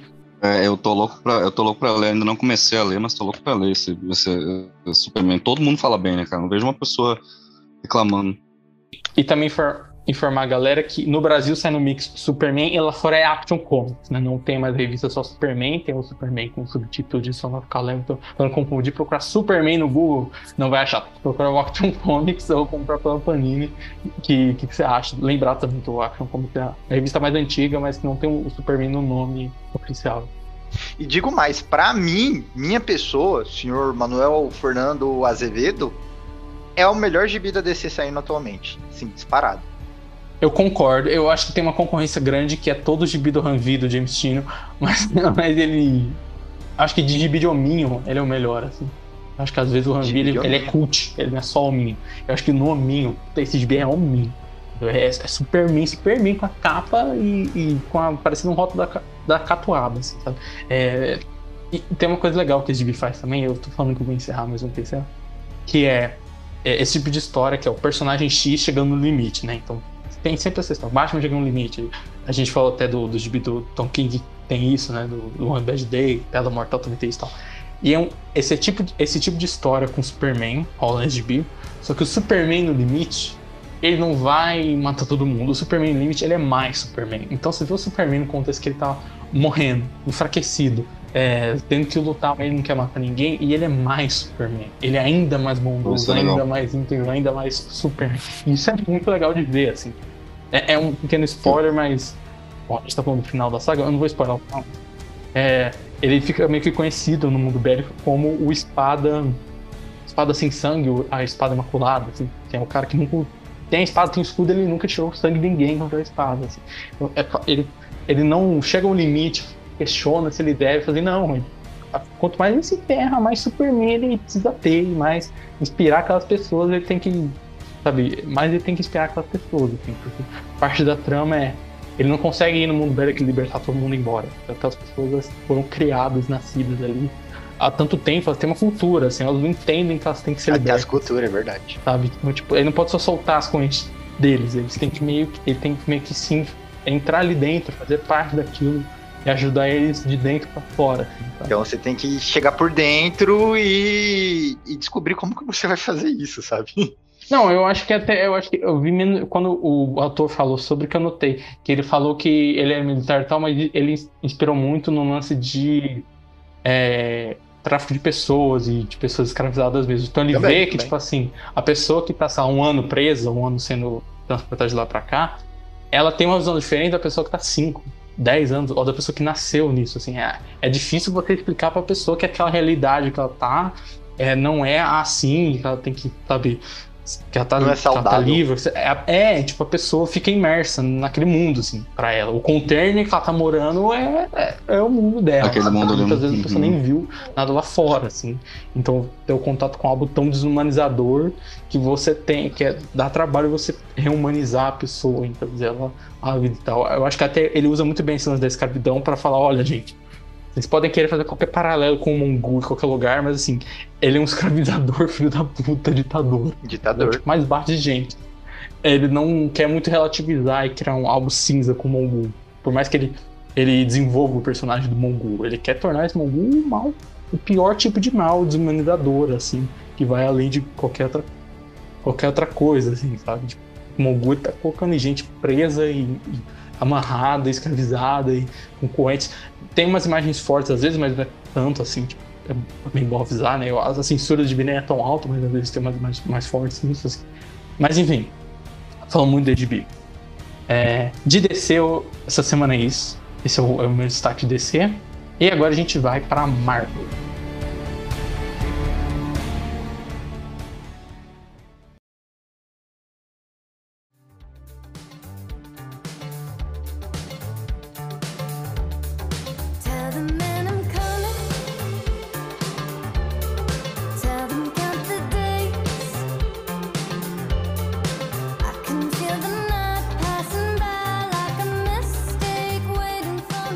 Bom, de Marvel a gente teve. A gente tem muito gibi pra passar por cima. O primeiro deles, que é o gibi. É uma te- categoria de gibi que automaticamente ele passa por cima, que é Hobby Life. Eu passo por cima, praticamente. Que é Deadpool Bad Blood 4. Né? Velho, gibi do. Gibi do Hobby Life de Deadpool, assim, tipo assim. Não, tem daquele Major X que ele fez uns anos atrás, assim, é, de- é desse nível pra baixo. É, Eu acho, que, eu acho que fazem isso, eu acho que só dão de vez só pra ele ficar quieto. eu Acho que ele deve ficar enchendo o saco na Marvel. Mas, ah, tá, escreve aí. Como ele fez aquele Major X lá, porque aquilo lá foi. Ninguém, ninguém nem considera, né, cara? O- Agora que o cheque da Fox não chega mais, né? Que não faz mais filme do Deadpool faz anos, eu acho que ele, ele tem que se render. Porque na DC não, na DC o GB é liga, cancelado. não, liga. só na Marvel que de- o Hobby Life vem. É, mas eu não vou mencionar GB. Também teve Fortnite e Marvel Zero War. GB de Fortnite, né? GB pro, pro jovem comprar na banca e ganhar uma roupinha. É, e o GB que a Panini lança no prazo, porque senão a, a empresa, o jogo é, mete um processo. Tem que- tem perde, que perde o hype tudo. do jogo, né, cara? Esse aí tem que ser no prazo. Realmente, é legal. Quando, quando os caras querem trabalhar, dá trabalho. Mentira, dá trabalho traduzir gibi, tá, gente? É, também teve Gambit número 2, a minissérie do Gambit pelo Chris Claremont, passando ali na época que a Tempestade estava criança. Eu não li, estavam falando que era bom, e eu tenho uma curiosidade de ler por, pelo Claremont ter criado o Gambit, mas muita coisa do Gambit é importante, icônica, não ter sido, não ter sido dele, né? Tipo, onde outros escritores, eu fico curioso. Tem também Punho de Ferro número 5, o novo Punho de Ferro da Alissa Wong, que é aquele personagem Sword, Ma Sword Master, que vira o Punho de Ferro e tal, que é aquele, a linha de personagem chinês lá da Marvel. É, é uma minissérie que vai acabar nessa edição, depois vai ter uma continuação num tie da saga atual de, de E tal. O, esse do Punho de Ferro eu fiquei interessado em ver, cara. Porque a arte também era bem bacana. Eu também, eu não comecei a ler, mas eu fiquei curioso também.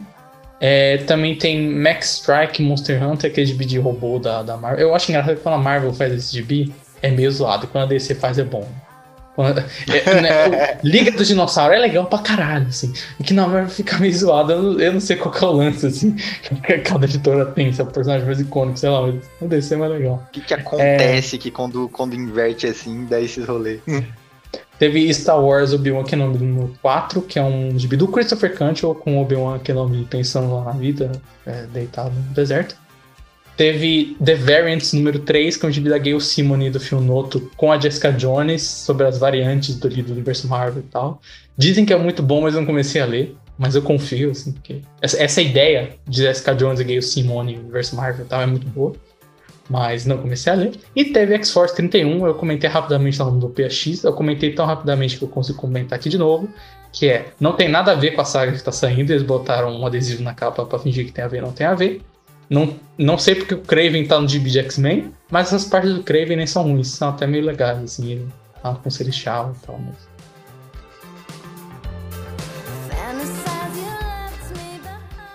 É, enfim, aí os gibis que eu, que eu vou dar uma atençãozinha essa semana. Teve o Moon Knight Black White and Blood, o Cavaleiro da Lua Preto, Branco e Sangue, a última edição. Eu li essa, eu li a primeira e a última edição, e essa edição tem duas histórias bem legais, que é uma edição do Cantwell, de novo o homem aparecendo aqui, e uma do Paul Azaceta, que ele comentou antes sobre suicídio lá. São duas muito boas. Quando sai no Brasil, sai por um preço camarada, é legal e tal. E leiam essa antologia e também ouçam o Utopia X, que eu falei um pouquinho sobre isso lá. É, no bloco de Ouçam o Utopia X, ouçam o Utopia X que saiu é, na semana passada sobre AXE Judgment Day, que a gente falou sobre X-Men 14, que eu não vou comentar. É, e eu cometi o- um erro de ter um número 1 e eu esqueci de ler o número 1, acho que talvez eu traga semana que vem, que é Thunderbolts número 1. Os nossos Thunderbolts são tipo uns heróis urbanos da Marvel e tal. É, eu sei que eles estão trabalhando ali junto com o prefeito, com o Cage e tal, mas eu não li, infelizmente, esse gibi. Eu não sei se algum de vocês chegou a dar uma olhada, mas. Erro meu, semana que vem eu comento aqui rapidamente nas, nas leituras recentes. E aí, os três destaques aqui são Amazing Fantasy 1000, que a Marvel inventou um número 1000, né? A Marvel descobriu que números, letras e palavras são invenções, então você pode pegar qualquer número, qualquer palavra e colocar numa ordem, né? Então você consegue inventar, inventar uma palavra viva, né? inventar a palavra real. Como que escreve? Não sei, inventei. Então a Marvel inventou o número 1000 e coloca na frente de bis que não, tem essa numeração, né? É um, é um número 1000 fictício. É, é um número 1000 sem que hashtag. eles fizeram Dá isso, certo, eles fizeram dá certo. mala- eles fizeram- na primeira vez que eles fizeram isso foi o maior malabarismo pra justificar, eu não lembro qual foi. É o Marvel Comics Eu lembro 1000, que eu acho, tinham não foi? Marvel Comics 1000, né? Aí eles tinham feito todo o malabarismo, não, porque aí são 900 edições, não sei quantos, mas isso aqui foi o malabarismo. Agora, pelo visto, eles nem se importaram em fazer o malabarismo, só colocaram o número lá e deu, né? É, e, o é, tipo assim, o que me irrita é que essa edição é a edição 60 anos de Amazing Fantasy e a edição de 60 anos do, do Homem-Aranha e tal, né? Assim como essa do Marvel Comics era de 80 anos. É, eu não É. sei se não falar tan, tan, tan, 60 anos, tan, tan, tan, 80 anos, se vende menos assim ao ponto de terem que colocar esse número. Mas o que me irrita é que o Homem-Aranha 900 saiu outro dia. E foi uma edição comum de Homem-Aranha, um pouquinho maior, um pouquinho mais longa, mas assim. Eles podiam ter feito lá, né? Homem-Aranha 900 é um número bonito, tem vários zeros. Tem muitos zeros. Zeros vendem, sabe? Daqui a pouco a Marvel fala o Homem-Aranha 1 milhão, igual a DC 1 milhão, assim, pra, pra vender muito, muito zero. Mas enfim. Zero É, é uma edição comemorativa do, do Homem-Aranha, como essas edições comemorativas funcionam, né? São sempre vários autores contando historinhas e tal. E eu vou dar o saque pra três, também eu cheguei a comentar rapidamente no Utopia dessa semana, que é a edição do Neil Gaiman, que é sobre a história do Neil Gaiman com o Homem-Aranha, então ele lendo o Homem-Aranha pela primeira vez, depois ele mais velho encontrando o Steve Ditko, quando ele já era famoso. Não vou nem spoiler porque ela é super simplesinha assim, né? É, a história do Dan Slott, que é sobre o Homem-Aranha fazendo 60 anos, literalmente, um Homem-Aranha velho ali. É, que é uma história bem fofa também, seguindo essa, essa proposta e tal. E a história do Hickman, que é sobre o Homem-Aranha no Conselho de Homem-Aranhas, é, discutindo a vida, assim, tipo, Conselho de Líderes discutindo, pô, mas eu sou um merda, mas será que só eu, só, só eu me fodo, só a minha vida é um ciclo é, vicioso que eu nunca consigo sair do lugar, fazer um meta-comentário. E comentando. É, e é muito Hickman, assim, porque ele junta duas coisas, que é um conceito maluco pra caralho, que é Conselho de Homem-Aranha, com algo que é super é, fofo e entende o personagem, sabe, tem um negócio ali pessoal, assim. Então, é uma conversa de vários Peter Parkers, assim, do multiverso, assim, e é legal, assim, tem até um twistzinho, assim, no meio.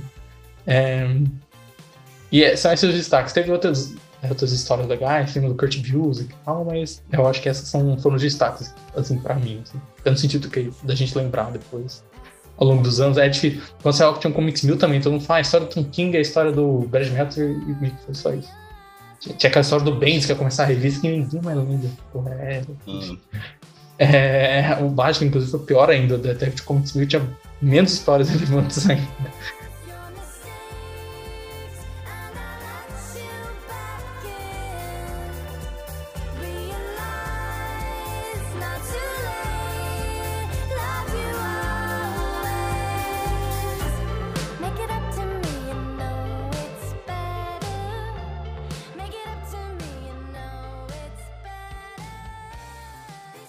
Aí o outro gibi, vou falar também, que é o Homem-Formiga número 2, o Homem-Formiga do Al Jung, o segundo homem que mais escreve no Reino Unido, ou terceiro, dependendo de como o Hanvi tiver naquele mês, né? Que, pra quem não sabe, eu não cheguei a comentar o número 1 um aqui, né? Que vai ser um gibi de comemorando 60 anos do Homem-Formiga, tá todo mundo fazendo 60 anos, é a, a melhor idade.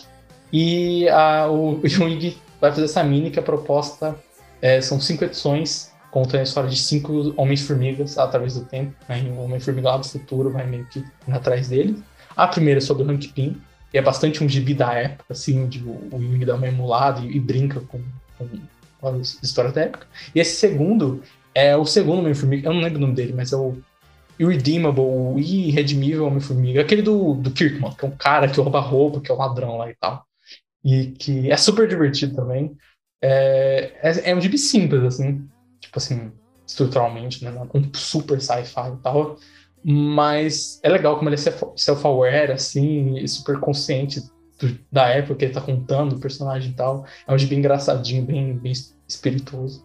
E tem umas brincadeiras metalinguísticas, assim, com o lance do futuro. E aí no futuro o cara usa um programa que chama Marvel para ele no passado, ver aquela história. E ele começa a usar termos que são termos de história, e termo, um termo científico, assim. É legal, assim, é tipo um.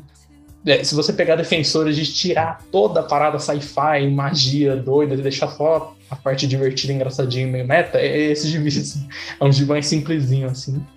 E vai ter um da Vespa também, né? Porque o Ewing disse que gostou tanto de ler Homem-Formiga antigo e acabou gostando da personagem da Vespa. E aí ele vai fazer uma minissérie é, posterior com a Vespa.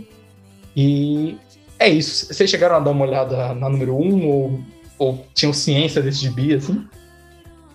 Não, eu tenho ciência, eu só não li, mas eu, um amigo meu, o Marcos, né?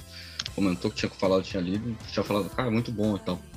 E eu fiquei de pegar pra ler. Primeiro porque eu gosto muito do Ewing, né? Segundo porque eu, eu, eu achei interessante a abordagem de contar assim, né? Contar histórias ao longo do tempo com várias coisas, mas eu não peguei ainda pra ler. Eu também não li, não, mas é por total zero interesse no personagem mesmo. Mas eu acho que é legal talvez por isso, porque como introdução, assim, tipo, ele mostra todos os Homem-Formigas, assim, eu acho que deu vontade de ler o Homem-Formiga, esse Homem-Formiga do Kirkman, assim, que eu só vi bem por cima faz muito tempo, assim. E é legal isso, assim. Eu acho que funciona como introdução por isso, que tu vai ler uma pequena historinha daquele personagem e que o Wing faz de um jeito que parece realmente uma história da época, assim, sabe? Que, que funciona, por mais que tenha todo esse lance moderno, assim. Esse Homem-Formiga do Kirkman, na época eu li, mas já faz muitos anos que eu li, quando eu tava pegando, porque eu não lembro se ele é. Eu acho que ele é pós. Acho que ele é pós-guerra civil, se eu não me engano. É, não tô lembrado agora exato. Ele é, é pós-guerra civil ali. Teve Isso, toda a isso, bem nessa época. tomado, o Homem-Formiga também se fudeu, e acabou, ele acaba entrando. E eu lembro que era justamente isso, era um gibi que ele ajudava a tirar o peso daquela época, porque aquele, aquele momento ali, 2007, a Marvel estava num período muito né, sombrio, né, vamos dizer assim, pelo- pelos títulos da série principal, ah, os principais. E, o- e esse, Homem- esse Homem-Formiga era um, era um título que justamente saía completamente, né, daquela, ia pra uma, uma pegada realmente mais cômica, mais, mais leve, era uma história muito bacana. Sim. Eu, eu, tenho, eu tenho que ler. Eu ouço sempre a galera falar, mas nunca cheguei a ler aqui. Ah, e campanha pra Panini continuar lançando todos os gibis do Jung em capa cartão, né? Foi, foi Vingadores Sem Rumo, foi Hulk. Loki, não, mas acho que Loki tinha sido na mensal também, né? É, foi, vai ser o Venom agora, o seu defensor. Que é hashtag aqui, ó. Capa cartão do Jung, por favor, tá? Pagou esse gibi no, no melhor formato. Antes era o Tom King, né? Você vê Senão, senão, senão o bolso de Bruno Mael não aguenta. Exatamente. Não, você vê que esse programa é um programa temático, né? Porque a gente fica, ficou falando sempre do Tom King e do Nick Spencer em todos os temas. A gente falou de Homem-Formiga que o Nick Spencer escreveu, agora ia falar que o Tom King também. A Panini sempre lançava tudo em dois volumes capa cartão aqui. A gente falou do Substack e um dos grandes caras que disse que chamou muito quando isso pro, pro Substack foi do Nick Spencer. Então, assim, é um programa. É muito intrínseco, a pauta é muito complexa, o querido ouvinte. Você, a gente está fazendo uma, uma engenharia mental na sua cabeça e plantando ideias. E algum dia você vai atirar o- no presidente no cinema por, por causa da gente.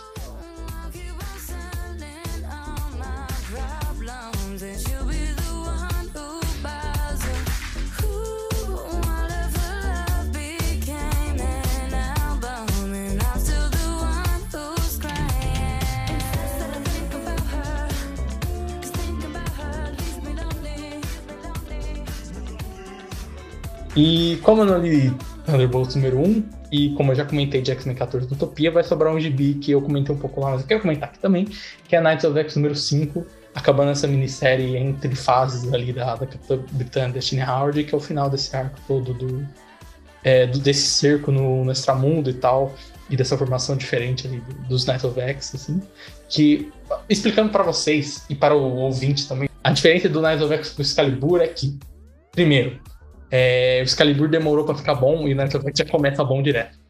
Segundo, que tem um momento específico de Excalibur lá pro final, onde o Arthur e o Merlin é, lançam um ataque contra Saturnine e tal. E o, o portal para a conexão entre a Terra e o Extramundo é toda fechada e tal. E a Betsy fica lá presa no Extramundo com todas as versões dela. E aí Night of X é sobre ela, junto da Roma lá, personagem já recorrente de Excalibur, Capitão Britânia, etc. É, conjurando 10 cavaleiros, os Knights of X, os Cavaleiros de 10 e tal, é, para fazer uma quest ali atrás do Portal do Destino, o Siege Perillo, né, que é aquele objeto que é conectado com a Betsy por causa daquela história dos carniceiros e do final da, da fase Outback e tal. E é basicamente história, é uma questzinha que tem que ser feita com os personagens, a equipe dá uma mudada, a Jubileu vai embora, fica só o filho dragão, não tem mais vampira, tem só o Gambit tacando a carta de tarô, tem o Shatterstar e Victor, tem a Bey, a mulher lá do Cifra. E, enfim. É basicamente isso, assim, basicamente uma, uma quest deles ali no, no Extramundo. Tem a Rachel também, posso esquecer, a Rachel, que volta a ter o codinome de Ascani também e tal.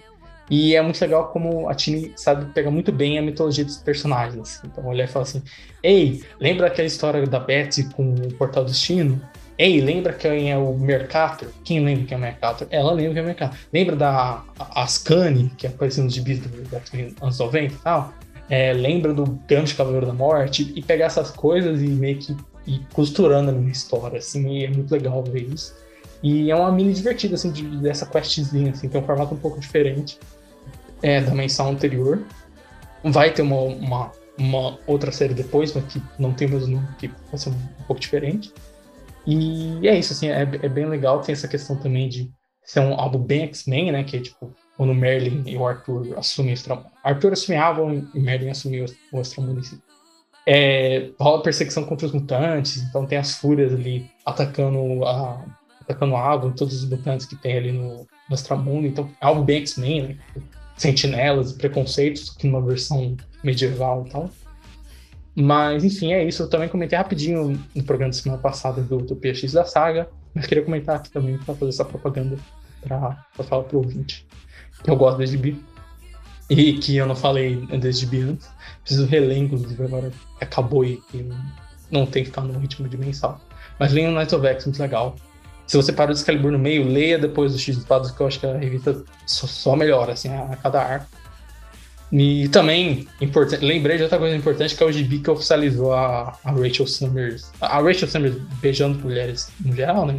Essa era É uma um parada pouco- que eu acho que alguém tinha que fazer isso em algum momento, né, cara? E foi bom que tenham feito isso.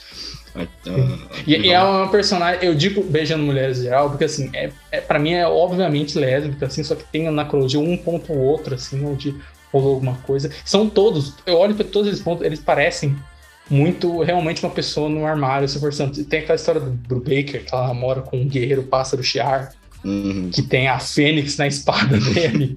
E aí ela meio que absorve e fala assim: Ah, não é essa espada aqui, que o espírito da minha mãe era isso aqui. Tem aquela história do noturno do X-Men Gold, que é horrível, que é um negócio vai do nada. Velho, como assim o noturno? É o que inventou isso. Que é a história que você lê e fala: Caralho, como assim, né? Que ela.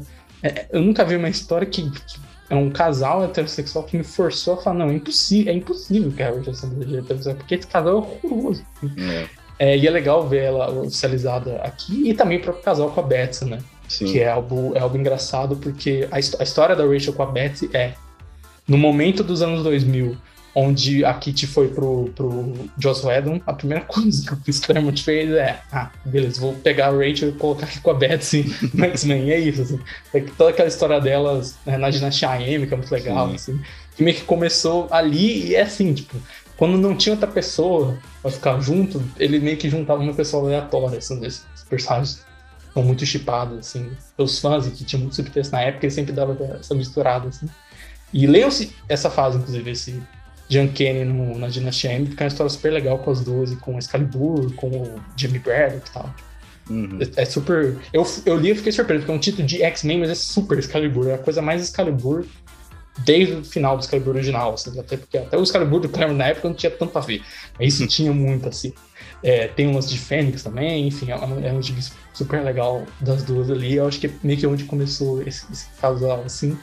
E desde antes ia aparecendo isso aos poucos e tal. Em Excalibur, quando elas apareciam juntas e tal. Pra quem chipava, chipava e era mais fã da Kitty com a Rachel, fiquem tranquilos, você pode fazer torcida pra Kitty com a Eliana agora, que esse É. está perto aí também. Então dá, dá, pra, dá pra ser todo mundo feliz. Todo mundo fora do armário, daqui a cinco anos fazem um casal que você gosta. né? De- deixa, pelo menos isso tá acontecendo. Não- pode não ser o seu casal favorito, mas pelo menos andamos para frente aqui no, no momento. É, é engraçado esse negócio de casal favorito, né, cara? Porque, por exemplo, o Dugan, na época que ele tava escrevendo. Vou fazer esse adendo, mas o Dugan, na época que ele tava fazendo. Qual que era? Era Fabulosos Vingadores, acho que era. Isso. É, e ele meio que tentou estabelecer a vampira com, com o Deadpool como par. Eu lembro que eu, Nossa senhora. eu vou te falar que eu gostei, cara, eu achava legal. Só que morreu ali mesmo, porque muito- na sequência já estavam, já colocaram ela de volta, né? E, inclusive é muito bom aquilo. Ah, na época, a. Quem mesmo? Kelly Thompson, acho que ela escreveu aqueles arcos que re- reuniu de novo. Logo depois, e aí já voltou Ah, a ter verdade. vampiro aí, Gambit que, que é, é o padrão, né? Mas eu achei muito legal aquela vez, É, eu achei muita É viagem. um caso curioso, a, a do Vampiro Gambit, que eles são um casal que ele é muito, tipo assim. Eles não são um casal tipo Emma, é, tipo Jean Scott, né? Que é o casal certinho, mas ele é um casal É. que é muito. É difícil de pensar os dois fora dali. assim. Até quando chega na fase do Carrie, que ele recupera o lance lá com o Magneto, assim. Ele fez muito bem, porque ele realmente me convenceu que no momento aquilo era legal e prudente de acontecer com os dois personagens, assim. Mas que na cabeça todo mundo aí fala, não, tem que ficar com o Gambit e tal. É, E, e é legal ter isso também, assim. tipo, Até no sentido de história, né? Que tipo, todo mundo fala que toda sitcom morre quando o personagem casa. Ela pode não acabar, literalmente, ou ficar ruim. Mas ali começou a morrer. Quando os personagens casam, tem filho, tipo assim, acabou. Porque a história, né, tá andando e chega um ponto, tu sabe? Não vai ter o Seinfeld com 80 anos, o Met Your Mother com, É. sabe, criando os filhos. Não vai ter. Chega um ponto que a história meio que fecha o ciclo dela e tal. Então é legal ver esses personagens tendo esse tempo pra, tipo, Beleza, não precisa ficar com a. Ah, a Kit Pride vai casar com o Rachel Summers. Né? Não, Então, tipo, não. até comentam. Na época toda do. do o Power casada, o The Batwoman que a casa não casou, que tipo, muitas vezes os personagens só casam pra publicidade, assim. E é legal ter isso. Ah, eles vão ficar no personagem da- agora, vai ficar assim por uns anos, depois outro ano o escritor aproveita que esses personagens já, já estão fora do armário, já podem ser usados e tal, já estão sumidos. E ele usa de outro jeito e tal. Tipo, o que importa é, é empurrar pra frente, assim. Tipo, esse lance do casal resolve depois, tá? É. Depois misto pra você. É, traz mais camadas, né, cara? Tipo, a própria Kit com Colossus ficou, tipo, sei lá quantos mil tipo, anos é, essa, esse vai e vem Kit Colossus. Aí tentaram forçar ela com, com o Star-Lord na época, não sei por que fizeram aquilo. Mas o, tipo, ela sempre ficou nesse vai e vem, né? E aquela edição do casamento, que eu acho que é a única coisa boa que tem no Run do Gold, na X-Men Gold, do, a edição do casamento dela com. do não casamento dela, né? Eu achei excelente, assim, justamente por isso, porque deu margem para que o personagem pudesse ser explorado de uma outra forma, como ela vem sendo. Que eu, Sim. eu adoro, assim, desde que ela desde que começou o Dawn of X, assim, eu achei que ela ficou muito melhor. É uma, person- é uma, é uma das minhas X-Men preferidas, né, inclusive. Sim. Tem- toda a história que o Donny Cates que deu essa ideia. Que foi, e se eles não se casassem? E que deu essa ideia e todo mundo aproveitou e o Guggenheim escreveu, assim, foi uma das Então, melhores-. Eu gosto muito do momento que a Kate percebe que ela vai casar com a, a Kate ainda. não. É, vai casar com ele. Que é a Eliana falando, falando, você tem certeza? E é, é muito, tipo é muito difícil você não um subtexto aqui, que é é a. Eliana sugerir minimamente que aquilo não pode dar certo e a Kit, assim, você vê a dúvida sendo plantada, mas dá pra muito claramente que ali ah, beleza, não vai ter isso. Ah, a sua irmã conversou comigo ontem à noite eu desisti, assim, basicamente? E, e é legal, é legal ver isso. E até a própria história dos dois, né, já sugere isso aqui, esses indas e vindas, Exatamente. e sempre acaba e parece que é feito pra acabar e depois alguém recupera. E aí, às vezes, legal por um tempo, depois cansa e fica nesse ciclo, assim, né? Enfim, agora é torcido pela, pela Kit, pela Iliana. A própria Iliana também, no Hickman, ele meio que ele escreve uma edição lá que ela sugere que é uma mulher alienígena, são um grupo lá de. Ah, são os Starjamers lá, isso. E a Eliana vai lutar, né? Aí ela pergunta: Uhum. Você quer ficar comigo? Você quer ficar comigo? Você quer ficar comigo? Pro três, aí um é um alien mais humano, um alien mais diferente e um alien mais feminino, assim. Ela Fala, não, ah, fala, beleza, então vou ter que lutar com todos vocês mesmo. Vocês, vocês não me deixaram nenhuma opção, assim, tem que fazer uma piadinha. Então tá ali, entendeu? Aproveitem, gente, vai lá.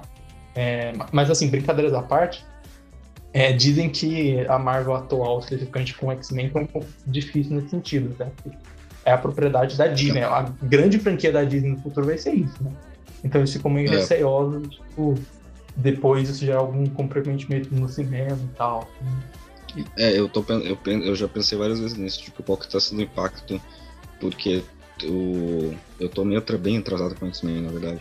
Mas eu sinto que desde que começou essa nova fase, e, e justamente quando eles quiseram trazer todo mundo ali que estava envolvido, quis trazer mais abordagem, colocar meio que um trisal, um quadrilho ali, por exemplo, com Jean Scott Wolverine e, e Emma, todas essas construções, elas eu, eu sinto que parece que esbarram né, em, alguma, em alguma coisa a mais, né?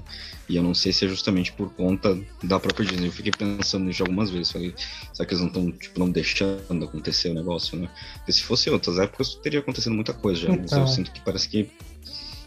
Eu digo especificamente nessa área de personagens não novos ou personagens que é, cronologicamente não, não eram assumidos antes e tal. Tem personagens é, que, já, que já eram LGBTs de antes que aparecem. Mas até em entrevistas, assim, eu lembro uma entrevista da Leon Williams do Hickman, que eles separados, né? Às vezes falam coisa parecida, que é tipo, ah, eu gosto de pensar que eu tô fazendo o meu melhor por isso, assim. Sabe, eu, eu gosto de chegar em, é, sabe, sair do trabalho e falar, ok, eu, eu, eu fiz o que deu, eu forcei até onde assim. que Deixa meio claro que, tipo, tem um, um obstáculo, assim. E quando rolou isso da Rachel com a, a Betsy, tá aí ela que tweetou, falando, tipo, olha, é, agradeço ba- bastante a Tini porque isso não foi fácil. Teve que ter muita insistência e conversa e tal, tal, tal, até isso acontecer, assim. De fato, não foi algo, é, não foi algo que simplesmente, ah, escreveu e aconteceu. Teve, teve que lu- lutar por isso, assim. Eu acho que eu sinto que por Uhum. ser essa franquia grande, e que vai ser a grande franquia do futuro, eu, eu, eu sinto isso muito lendo, assim, nesse sentido de... Mais de, de personagens antigos e como lidar com isso na franquia. Assim, por mais que seja óbvio para alguns leitores, ou para quem se identifica, ou para quem presta atenção no subtexto, assim, para a empresa que vai produzir. Sabe? Tipo, pô, gente, vocês acham que a Disney vai fazer o trabalho de fazer o casting dos personagens? Ah, esse personagem aqui é vi- vietnamita, esse personagem aqui é irlandês, esse personagem aqui é judeu. Não. Então imagina a sexualidade que dá mais problema ainda que a gente ama É. no Facebook. É um obstáculo muito maior para eles, como uma empresa que tenta apelar para todo mundo, assim, também. É um, é um problema um pouco maior. Por mais que eles tenham uma diversidade, especialmente de nacionalidades, hoje em dia, sabe? Você chegar a um ponto de X-Men, que é tipo, tá, a formação de X-Size, onde tem, não tem um americano, basicamente. Hum, O mais perto tem um canadense, de resto é cada um de um lado do mundo. Tem um nativo americano. Mas, é, sabe, uma equipe super global e variada, é difícil a gente pensar isso hoje em dia, assim, especialmente o É. grande franquia, começar X-Men, é meio que, sabe, como que eles vão fazer e tal. Pode, pode ser que eu queime a língua, pode ser que eu queime a língua, mas eu acho que com uma empresa desse tamanho, que tenta atingir todo mundo e que tem as polêmicas também, eu acho que, tá, eu sinto isso, assim, na minha- tanto na expectativa quanto no tratamento desse, desse personagem. não, sem dúvidas. Mas vamos passar agora aqui por cima de umas outras coisas. Eu sempre falo aqui que eu só falo de imagem, a menos que eu tenha adendos a fazer, então aí dessa vez a gente tem adendos, né? Então, rapidamente, na imagem a gente teve Ant número 5 do Eric Larson, teve Hellcop número 10, Loaded Bible, Blood of My Blood número 6 e The Magic Order 3 do Mark Millar. Eu não li Magic Order 3, mas eu precisava ler o 2. Tinha arte do Tillman. E o Mark Miller tem essa, esse marketing de guerrilha, né? De botar um artista excelente É. pra desenhar um gibi e você ser obrigado ali pela, pela sua, por quanto você é fã daquele artista.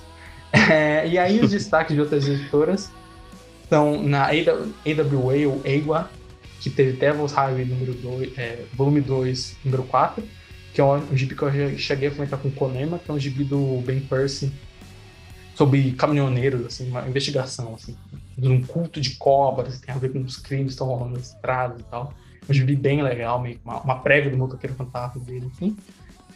E na Boom, a gente teve House of Slaughter número 8, do James Tynion com o Sam Jones, é, que é esse spin-off, assim, do Something Still the Children, né, que conta umas outras histórias e conta mais sobre aquele universo. Eu só li o primeiro ar, curioso para ler esse segundo, assim. E um que a, a gente não vai falar especificamente dessa edição, né, mas é We Only Find Them When They're Dead, número 13. É a antepenúltima edição, vai acabar na edição 15, esse terceiro arco. O gibizinho do Al Wing com o Simone de Meu, o, o artista italiano. E eu também não entendi, eu tô esperando acabar para eu ler esse último arco. Provavelmente eu vou reler de uma vez, né?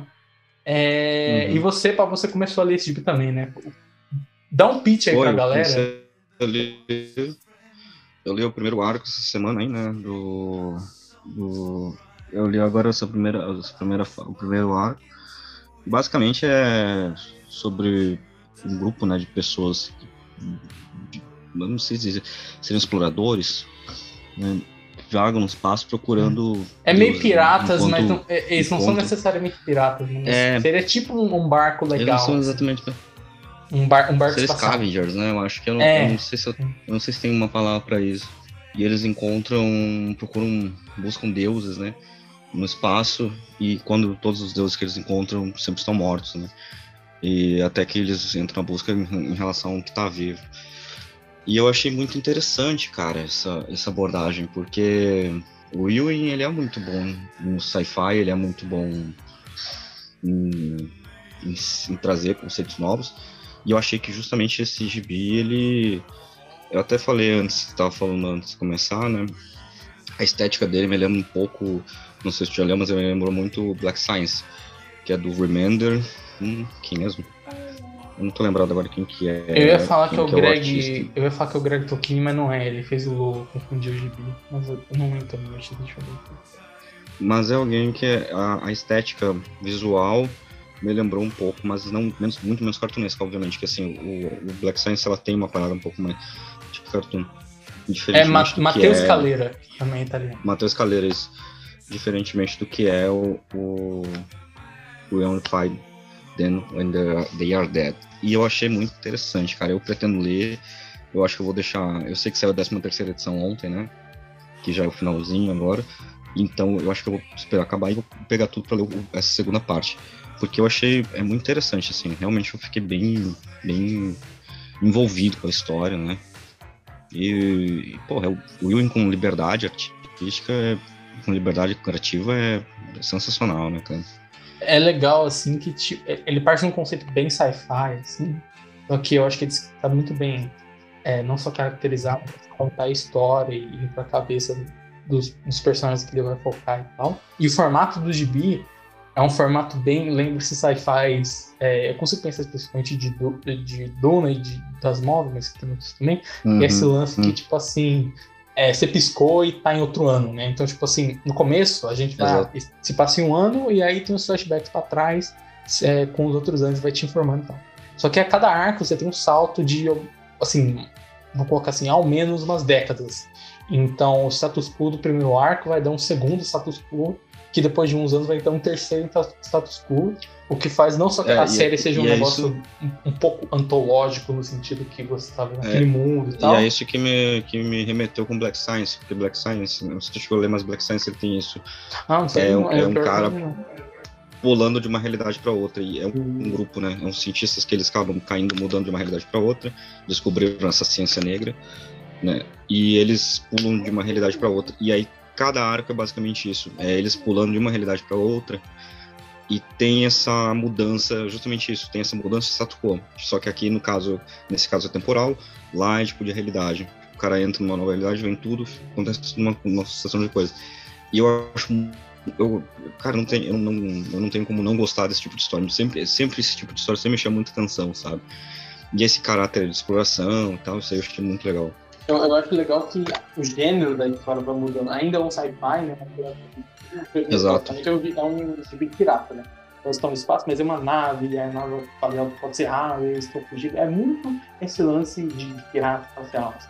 O segundo arco já é uma outra coisa, que também parte do mesmo conceito, do mesmo universo, mas é um outro tipo de história que ele vai contar ali e tal. É, tem um lance também que é legal, lendo que a construção desse universo, eu acho que é um gibi muito legal de maratonar, eu maratonei o primeiro e o segundo arco.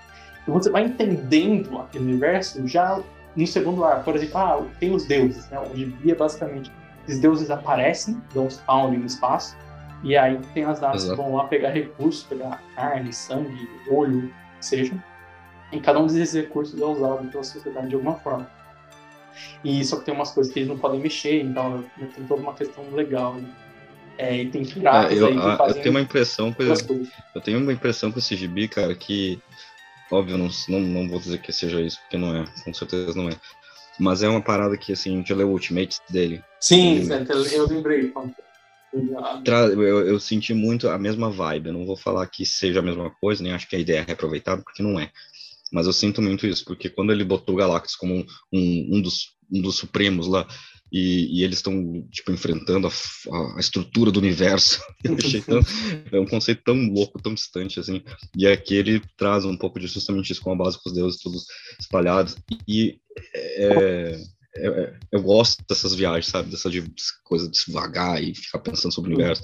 E eu achei sensacional, cara, esse gibi. E, e é e É um gibi eu acho legal físico. isso, que tipo, só no segundo arco, por exemplo, primeiro eles citam a- carne, eles citam um outro, e no segundo arco tem uma situação que é gerada que eles começam a discutir, tipo, não, porque os deuses, eles geram isso, isso e isso, a nossa sociedade precisa disso, existe disso, tá, tá, tá. Então, é- ele não tá necessariamente construindo o mundo, assim, não de que a parte mais importante é o universo nesse sentido, é, é, vamos falar assim, nesse sentido é, livro guia de RPG da coisa, assim, É. mas é, é mais nesse sentido de você ver os detalhes, ver ali, assim, ah, e você entendendo o que está acontecendo ali. Por mais que o foco seja nessa história que ele está contando através das eras, esses personagens que estão mudando e tal, tal, tal. Mas é legal ver isso, pegar os detalhes de como essa sociedade funciona, assim, de jeito legal. Assim. Eu, não li, eu li a primeira edição do terceiro arco, e aí eu falei, ah, vou esperar acabar, porque esperando de um mês em um mês para ler cada edição, vou esquecendo e é melhor, melhor ler tudo de uma vez logo. É, é um GB que tá saindo com, com tempo também, né? Começou principalmente em 2020, ainda tá na, no 13 terceiro, né? Tem os intervalos. Tá tendo os intervalos e tal. Mas é muito legal. Eu realmente gostei muito, assim. E é legal também que a arte do Simone de Mel é, é uma arte que, assim, como que eu posso dizer? É que, assim, e se o Star Trek fosse filmado pelo Michael Bay? Toda cena, É. é uma tem uma pessoa sentada falando, só que o ângulo, a iluminação, é, ele, ele é feito para você se engajar naquilo. Assim. Então, você cenas de conversa É, monótona. É, É tudo de um jeito muito É, bonito, muito legal. Assim, não tem nada acontecendo às vezes. Os personagens estão sentados conversando. Só o enquadramento, o jeito que ele desenha, o ângulo ali, ele passa tensão, ele passa um negócio rápido, ou passa um negócio estiloso, assim, é muito legal a arte, assim, pra dar uma visão diferente para uma cena que muitas vezes é, só a cena em si, só a fala, o acontecimento em si, ele não, não passa aquilo, assim, muitas vezes é um meio, meio chatinho, não chato no sentido de ruim, mas tá chato, é uma conversa, sabe? Não é um momento de Uhum. ação. Mas ele desenha de um jeito que a conversa, a conversa mais legal do mundo, assim, é um personagem que tá num ângulo de 45 graus, uma, sabe, uma câmera super distorcida, uma luz roxa falando é exatamente. faz tal coisa, Parece o personagem que- outra coisa, sabe? É muito doido. A sensação que dá é justamente isso. Que, tipo, como se estivesse filmando e é, aquela busca de câmeras totalmente fora, assim, do padrão, né? Fora do comum, né? E ele traz... assim, Eu, eu achei ele muito cinematográfico, esse, esse, esse, esse gibi. Eu achei ele com esse senso, assim, se um dia for ser adaptado para alguma coisa, eu acho que vai ser muito difícil adaptar primeiro porque é, é, é muito grande, né? A, a construção dele, mas eu achei ele tecnicamente é muito bom também. né? Lembra. Não só o texto, Eu acho que anime especificamente, né? É uma questão que é audiovisual, mas que tem Uhum. muitas questões de ângulo, de distorção e tal, assim. tipo, Eu, eu acho que ele é o, o de meu e o Frank Martin. O Frank Martin não, o Frank Martin é o Correio. Nick, Nick Dragota, são os dois caras que eu sinto que é muito, isso muito do mangá e do anime. Esse estilo. É, e o- mais- esse estilo, esse estilo até recentemente eu li o, o Static Shock, né, o Super Shock, e quem que é o artista mesmo, cara? Eu até Ah. sigo ele no coisa. Tem o Danny. Ah, o atual? É, o atual. Eu acho que era o. São dois, acho que era o Chris Cross e aquele Nicolas. É, Nicolas Day- Draper. Draper, Draper. Isso, é, é esse cara mesmo. Deixa eu só eu vou ver o nome dele aqui. O, eu fiz análise lá no Geekfire justamente do Super Shock, e esse cara ele traz muito disso, assim, tipo, tu tá lendo o gibi e ele. Eu não sei se eles estão trazendo isso um pouco das, web, das webtoon, porque a arte digital também permite isso, mas tu sente muito o movimento ou o enquadramento, e não só falar de falar assim, ah, isso qualquer gibi faz, qualquer artista faz. Sim, qualquer artista faz, mas é uma, é uma coisa realmente tipo tipo de mangá de anime, sabe? É como se juntasse e trouxesse isso, tipo, pegasse uma cena, um enquadramento e trouxesse para o quadrinho. O, eu sinto que o, o, o We Only Live É, bom, o quadrinho que a gente tá falando agora faz isso, Tática de Choque faz isso, e eu tô sentindo que é uma tendência que estão trazendo mais, né, pros quadrinhos. Hum, não- não- É uma coisa que já existe, obviamente, não é uma coisa, só que eles simplesmente estão é, reafirmando um estilo artístico que, que é muito bom, assim. Eu acho que é, é muito interessante, eu acho bacana essa, essa, é sentir como se tivesse, é, é como se estivesse vendo a evolução de uma nova, de um, de um novo estilo, né, assim, de, um- de uma, uma, nova, uma nova leitura da arte nos quadrinhos. Eu achei muito bacana. E nós vamos ficando por aqui com esse papo de Will Fire Underdead e com esse papo de, de artistas que realmente é um mangá. Provavelmente esse livro vai acabar, eu devo chamar você e quem tiver lendo para falar sobre.